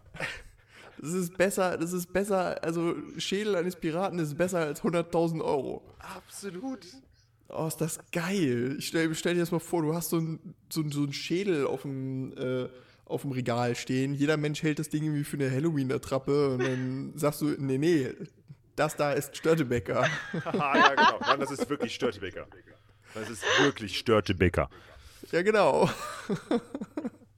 Ja, und du würdest du doch irgendwie dann, jedes Mal, wenn du da irgendwie, du bist dann so der Hells Angels Chef und hast dann da so deinen Thron, dann tust du das natürlich auf deine rechte Hand auf diesen Schädel drauf. Und da hast du sein oder der, nicht der, sein. ja, natürlich. oh, wie geil. Das ist schon ziemlich cool. Wo haben die den, haben die den aus dem Museum rausgeklaut? Das weiß ich gerade nicht. Da bin ich jetzt ein bisschen überfragt. Okay, gibt bestimmt ah. Wikipedia-Artikel dazu. Könnt ihr selbst recherchieren. Ich hoffe, ich finde irgendwas. Ein bisschen so was können unsere Zuhörerinnen und Zuhörer ja auch mal machen. Ja. Das ist ja sau cool. Ja. Also die Hamburger nicht, Polizei okay. hat, hat, ihn sichergestellt, aber also, weißt du wie? Nee, das weiß ich alles nicht. Ja. Nee. Also, also fassen wir zusammen. Störtebeker wurde einmal verprügelt, er wurde geköpft und er wurde geklaut. Ja. ja. Gefällt mir. Das nenne ich mal ein erfülltes Leben. Ja. Also Leben in Anführungsstrichen. Naja, du, wenn er nach seinem äh, Tod noch weitergelaufen ist, dann kann der Schädel ja wohl auch nach seinem Tod noch weiter gestohlen werden. Äh. Richtig. Ähm, genau. Ähm, neben diesem Störtebeker Schädel, das hatten wir am Anfang schon gesagt, gibt es auch das Störtebeker Denkmal, eben von Hans-Jörg Wagner heißt der Bildhauer, dieses wunderhübschen Ding. Ähm, das steht in der Hafen City. Ähm, ja, das Störtebeker mit nacktem Oberkörper dargestellt. Ich lasse das jetzt einfach mal so stehen. Könnt ihr euch selber eure Fantasie bemühen, ähm, was damit wohl zum Ausdruck gebracht werden soll. Wenn ich ähm, jemanden köpfe, dann ziehe ich ihm doch nichts an, das wird doch nur dreckig. Ach so. Wann wurde der, ja, bitte. Was für, ein Monat, was für ein Monat war das, als er umgebracht wurde? Ähm, soll, es, also es soll Oktober gewesen sein. Oh, das ist Siehst du, es warm genug. Naja, hör mal hier. Hamburger Oktober? Oben ohne? Naja. Auf dem Grasbruck, wo damals noch nichts war, wo dann schön der Wind pfeift von der Elbe. Ja. Okay, ich bleibe bei meinem Argument, du ziehst dem nichts an, das wird dreckig. Naja, ganz schön harte Nippel auf jeden Fall. Okay, weiter im Text. Außerdem ist es eine Station im Hamburger Dungeon. Ähm, man muss, man macht sich quasi auf den Weg, um ihn vor der Hinrichtung zu retten. Spoiler, klappt nicht. Ah, Ähm. Ja, so ein Mist Tabea. aber auch. Ja. Tut mir auch Ich war noch leid. nie im Hamburger Dungeon. Das ist eigentlich scheiße. Eigentlich, müsste- das eigentlich Ich war da vor, vor einiger Zeit. Wenn, bin ich jetzt böse, wenn ich jetzt sage, ich kann es nicht so 100% empfehlen? Sorry, Oh. sorry an alle Leute im Hamburger Dungeon. Es lag nicht an euch Schauspielenden. Ihr habt es gut gemacht. Es war eher so das Grundkonzept, was mich jetzt nicht so sehr zum Fürchten gebracht hat, wie ich das erhofft hatte. Also das Aber war eher das Problem. Also ich bin da halt rausgekommen und dachte so, ja, war ganz nett. Ähm, also ich war da mit meinem Freund und wir hatten noch so eine Rabattkarte, deswegen waren wir jetzt nicht so krass enttäuscht. Aber es ist halt nicht so, dass wir ein zweites Mal hingehen würden. So kann man das vielleicht beschreiben. Geil, wir hatten noch eine Rabattkarte. Hätten wir den vollen Preis bezahlt, wäre es kacke gewesen. So war es ganz okay. Iva, wir können mal ins. Wir gehen vielleicht mal in Hamburger Dungeon. Weißt du? Wir gehen da mal hin. Wir gehen da mal hin. Wir gehen da mal hin. Eine Sonderfolge, eine Sonderfolge. Live. Geschichte des Hamburger Dungeons. Vielleicht gar nicht so spannend. Unspannend, ja. Vielleicht gar nicht so spannend, genau. Vielleicht gar nicht so spannend. Das Zurück zum Thema jetzt hier. Genau. Ja, hoppla. ähm, Vielleicht gar nicht so ja. spannend. Jetzt muss ich nochmal sagen, wenn wir diesen Podcast so vor ungefähr 150 Jahren aufgenommen hätten, dann würde diese Folge heute anders heißen. Dann würde die Folge nicht Klaus Störtebeker, sondern wahrscheinlich Simon von Utrecht heißen. So, Ah. wer ist jetzt zum Geier Simon von Utrecht? Also, Simon von Utrecht war ein Hamburger, der wahrscheinlich, Achtung, aus der Nähe von Utrecht stammte. Ja, die Namen damals waren genauso kreativ wie heute. Ich Ähm, nicke anerkennend. Genau, genau. Und ähm, Simon von Utrecht gilt quasi als der Widersacher Störtebekers. Also bei dieser ähm, Schlacht vor Helgoland soll er ihn angeblich festgesetzt haben. Es gibt, also ich habe das mal nachgeguckt, es gibt Es von ihm ein paar mehr Quellen. Also ihn hat es wohl wirklich gegeben. Ob er jetzt wirklich in Helgoland dabei war bei dieser Schlacht, die es wohl auch gegeben hat, vielleicht. Also es ist nicht allzu unwahrscheinlich. Womit wir wieder beim Thema wären. Ganz großes Vielleicht. Naja, Ja. das Problem ist halt, dass, wie gesagt, er hat, er hat ja kein Tagebuch geführt und gesagt, "Hä, gestern habe ich ähm, Helgoland Störtebeker festgesetzt, sondern das sind eher so indirekt, wo wir das erfahren. Also wir wissen, dass sein Schiff, das hieß übrigens Bunte Kuh, geiler Name, ich weiß. Nice. Bunte Kuh? Ja, das hieß wirklich Das Schiff so. hat denselben Na Namen wie so Kindergärten heute? Und wie ein, ich glaube, es gibt auch, gibt es nicht einen Lübecker Stadtteil, der so heißt? Ja, richtig. Es gibt auch einen Lübecker Stadtteil so heißt. Das nimmt dem irgendwie ein bisschen Ernsthaftigkeit. Das muss man mal so sagen. Obwohl das Also- schon, finde ich, ein ziemlicher Boss-Move ist, oder? Also wenn du es schaffst, irgendwie Piraten zu verknacken mit einer bunten Kuh. Das ist wahr. Wow. schon eine Ansage. Also, wir wissen, ähm, also wir haben Quellen, dass sein Schiff in dieser Zeit halt quasi in der Werkstatt war. Das heißt, es könnte sein, dass er bei dieser Schlacht mitgekämpft hat, das Schiff beschädigt wurde und er es danach halt zur Reparatur gebracht hat. Aber das war während der Schlacht schon in der Werkstatt. Nee, danach Ach so, müsste danach. das ja gewesen, gewesen sein. Ja. Wobei es natürlich auch einige Leute gibt, die sagen, das war quasi währenddessen in der Werkstatt und deswegen kann er gar nicht mit dabei gewesen sein. Aber vielleicht war er auf einem anderen Schiff. Das ist ja immer das. Wir wissen es ja einfach alles nicht. Und das ist Geschichte. Genau. Aber um zurückzukommen zu Simon von Utrecht, also, warum wir jetzt vor 150 Jahren einen anderen Titel für die Folge gehabt hätten, weil zu der Zeit galt quasi Simon von Utrecht als der Held. Sozusagen der, der das strahlende Bürgertum quasi vor dem bösen Piraten quasi beschützt. So müsst ihr euch das ungefähr vorstellen. Ähm, es gibt von Simon von Utrecht gibt es tatsächlich auch ein Denkmal in Hamburg. Ähm, und das ist im Juni 1985 übrigens mal auch enthauptet worden, in Anführungszeichen. Könnt ihr euch auf, Wiki ihr euch auf Wikipedia angucken. Und dann gibt Ganz es da. Im Stile. Genau, und dann nice. gibt es darunter, hatte irgendjemand richtig Bock und hat darunter geschrieben, äh, hier mit, mit äh, Graffiti Störtebeker lebt. Oh. Nice. irgendein, irgendein Held. Finde ich gut. Es gibt einen Helden und wir kennen seinen Namen nicht oder ihren Namen nicht. Ah. Na gut, 57. Na gut, ich, gut, keine Ahnung, ob Simon von Utrecht ein Mann war. In unserem Sinne, das Nee, nee, ich meine, ich meine, wer auch immer der Statue den Kopf abgeschlagen Ach so, das meintest du, ja, ich fand, das, das ist eine coole Aktion auf jeden Fall. Dass man Mittlerweile- mittlerweile ist 800 diese, Jahren äh, so kl klein, äh, wie sagt man, so petty, so, sich so kleine Sachen aufregen kann und dann hau dieser Statue noch den Kopf ab. Ja. Die, die Störtebecker Fan-Community, immer noch, immer noch stark. Ja, ja, auf jeden Fall. Aber wie gesagt, seine Rezeption war halt vor 150 Jahren so, dass das große Ja, ja, Ding. klar, nee, das, Und- das, da wäre jetzt natürlich Piraten und irgendwie Gesetzeslose und Genau, so weiter. genau. Das sind nicht, das sind ja heute die coolen. Genau, und heute hat sich das quasi umgedreht. So. Ja. Dass man natürlich, hat natürlich sicher, kann man natürlich auch wieder total reininterpretieren, was es mit unserer Gesellschaft zu tun hat, dass sich Leute quasi ausbrechen wollen aus ihrem Alltag und dann als Gesetzlose über die Meere schippern wollen. Wahrscheinlich hat es auch damit zu tun. Wahrscheinlich, ja. Aber das, äh, interessanterweise ist es jetzt nicht das erste Mal, dass die dass Piraten so eine Hochphase erfahren von Beliebtheit. Ne? Also Mitte des äh, 18. Jahrhunderts gibt es das auch schon, da werden die auch total idealisiert. Und dann flacht es auch wieder ab, dann sind sie wieder die Bösen. Also es, Ja, es klar. kommt und geht auch wieder. Ne? Aber Ja klar, klar, das ist ja Piraten, sowieso also bei im Geschichte und Geschichtsbildern immer das, das, das Gleiche. äh, sonstigen Räubern oder so haben irgendwie echt eine gute PR. Häufiger mal. Es gibt wenig Verbrecher, die generell als so cool gelten wie halt Piraten. Das hast du Das Steuer, könnte- Steuerhinterziehern oder so ist es nicht irgendwie, ne? Ich, ich kann mir vorstellen, dass das ähm, mit, mit äh, grundsätzlich der, der ähm, Medienwirksamkeit zu tun hat. Ich meine, spätestens seit Fluch der Karibik. Ähm, Ja, ja, nee, auf jeden Fall. Also aber davor auch schon. Also die Faszination für Piraten, die ist, die ist älter als das. Also ich Ich glaube, hab wir hätten gerade heute mal- auch nicht Störtebecker, wenn das nicht schon mal auch cool gefunden wäre. ja, Entschuldigung. Wir hätten heute auch nicht Störtebecker als, als mythische Gestalt, so wenn er nicht schon irgendwo cool gefunden wäre, weil wir festgestellt haben, an historischen Quellen dürftig. Ich habe gerade mal recherchiert, es gibt ein Album, also ein Musikalbum namens Gettysburg Pirate Orchestra ähm, vom Künstler Gettysburg Pirate Orchestra, ähm, auf dessen Frontcover äh, jenes ähm, Simon von Utrecht äh, Denkmal in Hamburg zu sehen ist und auf dessen Rückcover ähm, jenes Simon von Utrecht Denkmal enthauptet mit Störtebeker lebt ähm, Schriftzug darunter zu sehen ist. Fantastisch. Das, das feiere ich gerade sehr. Ja, Ach, großartig.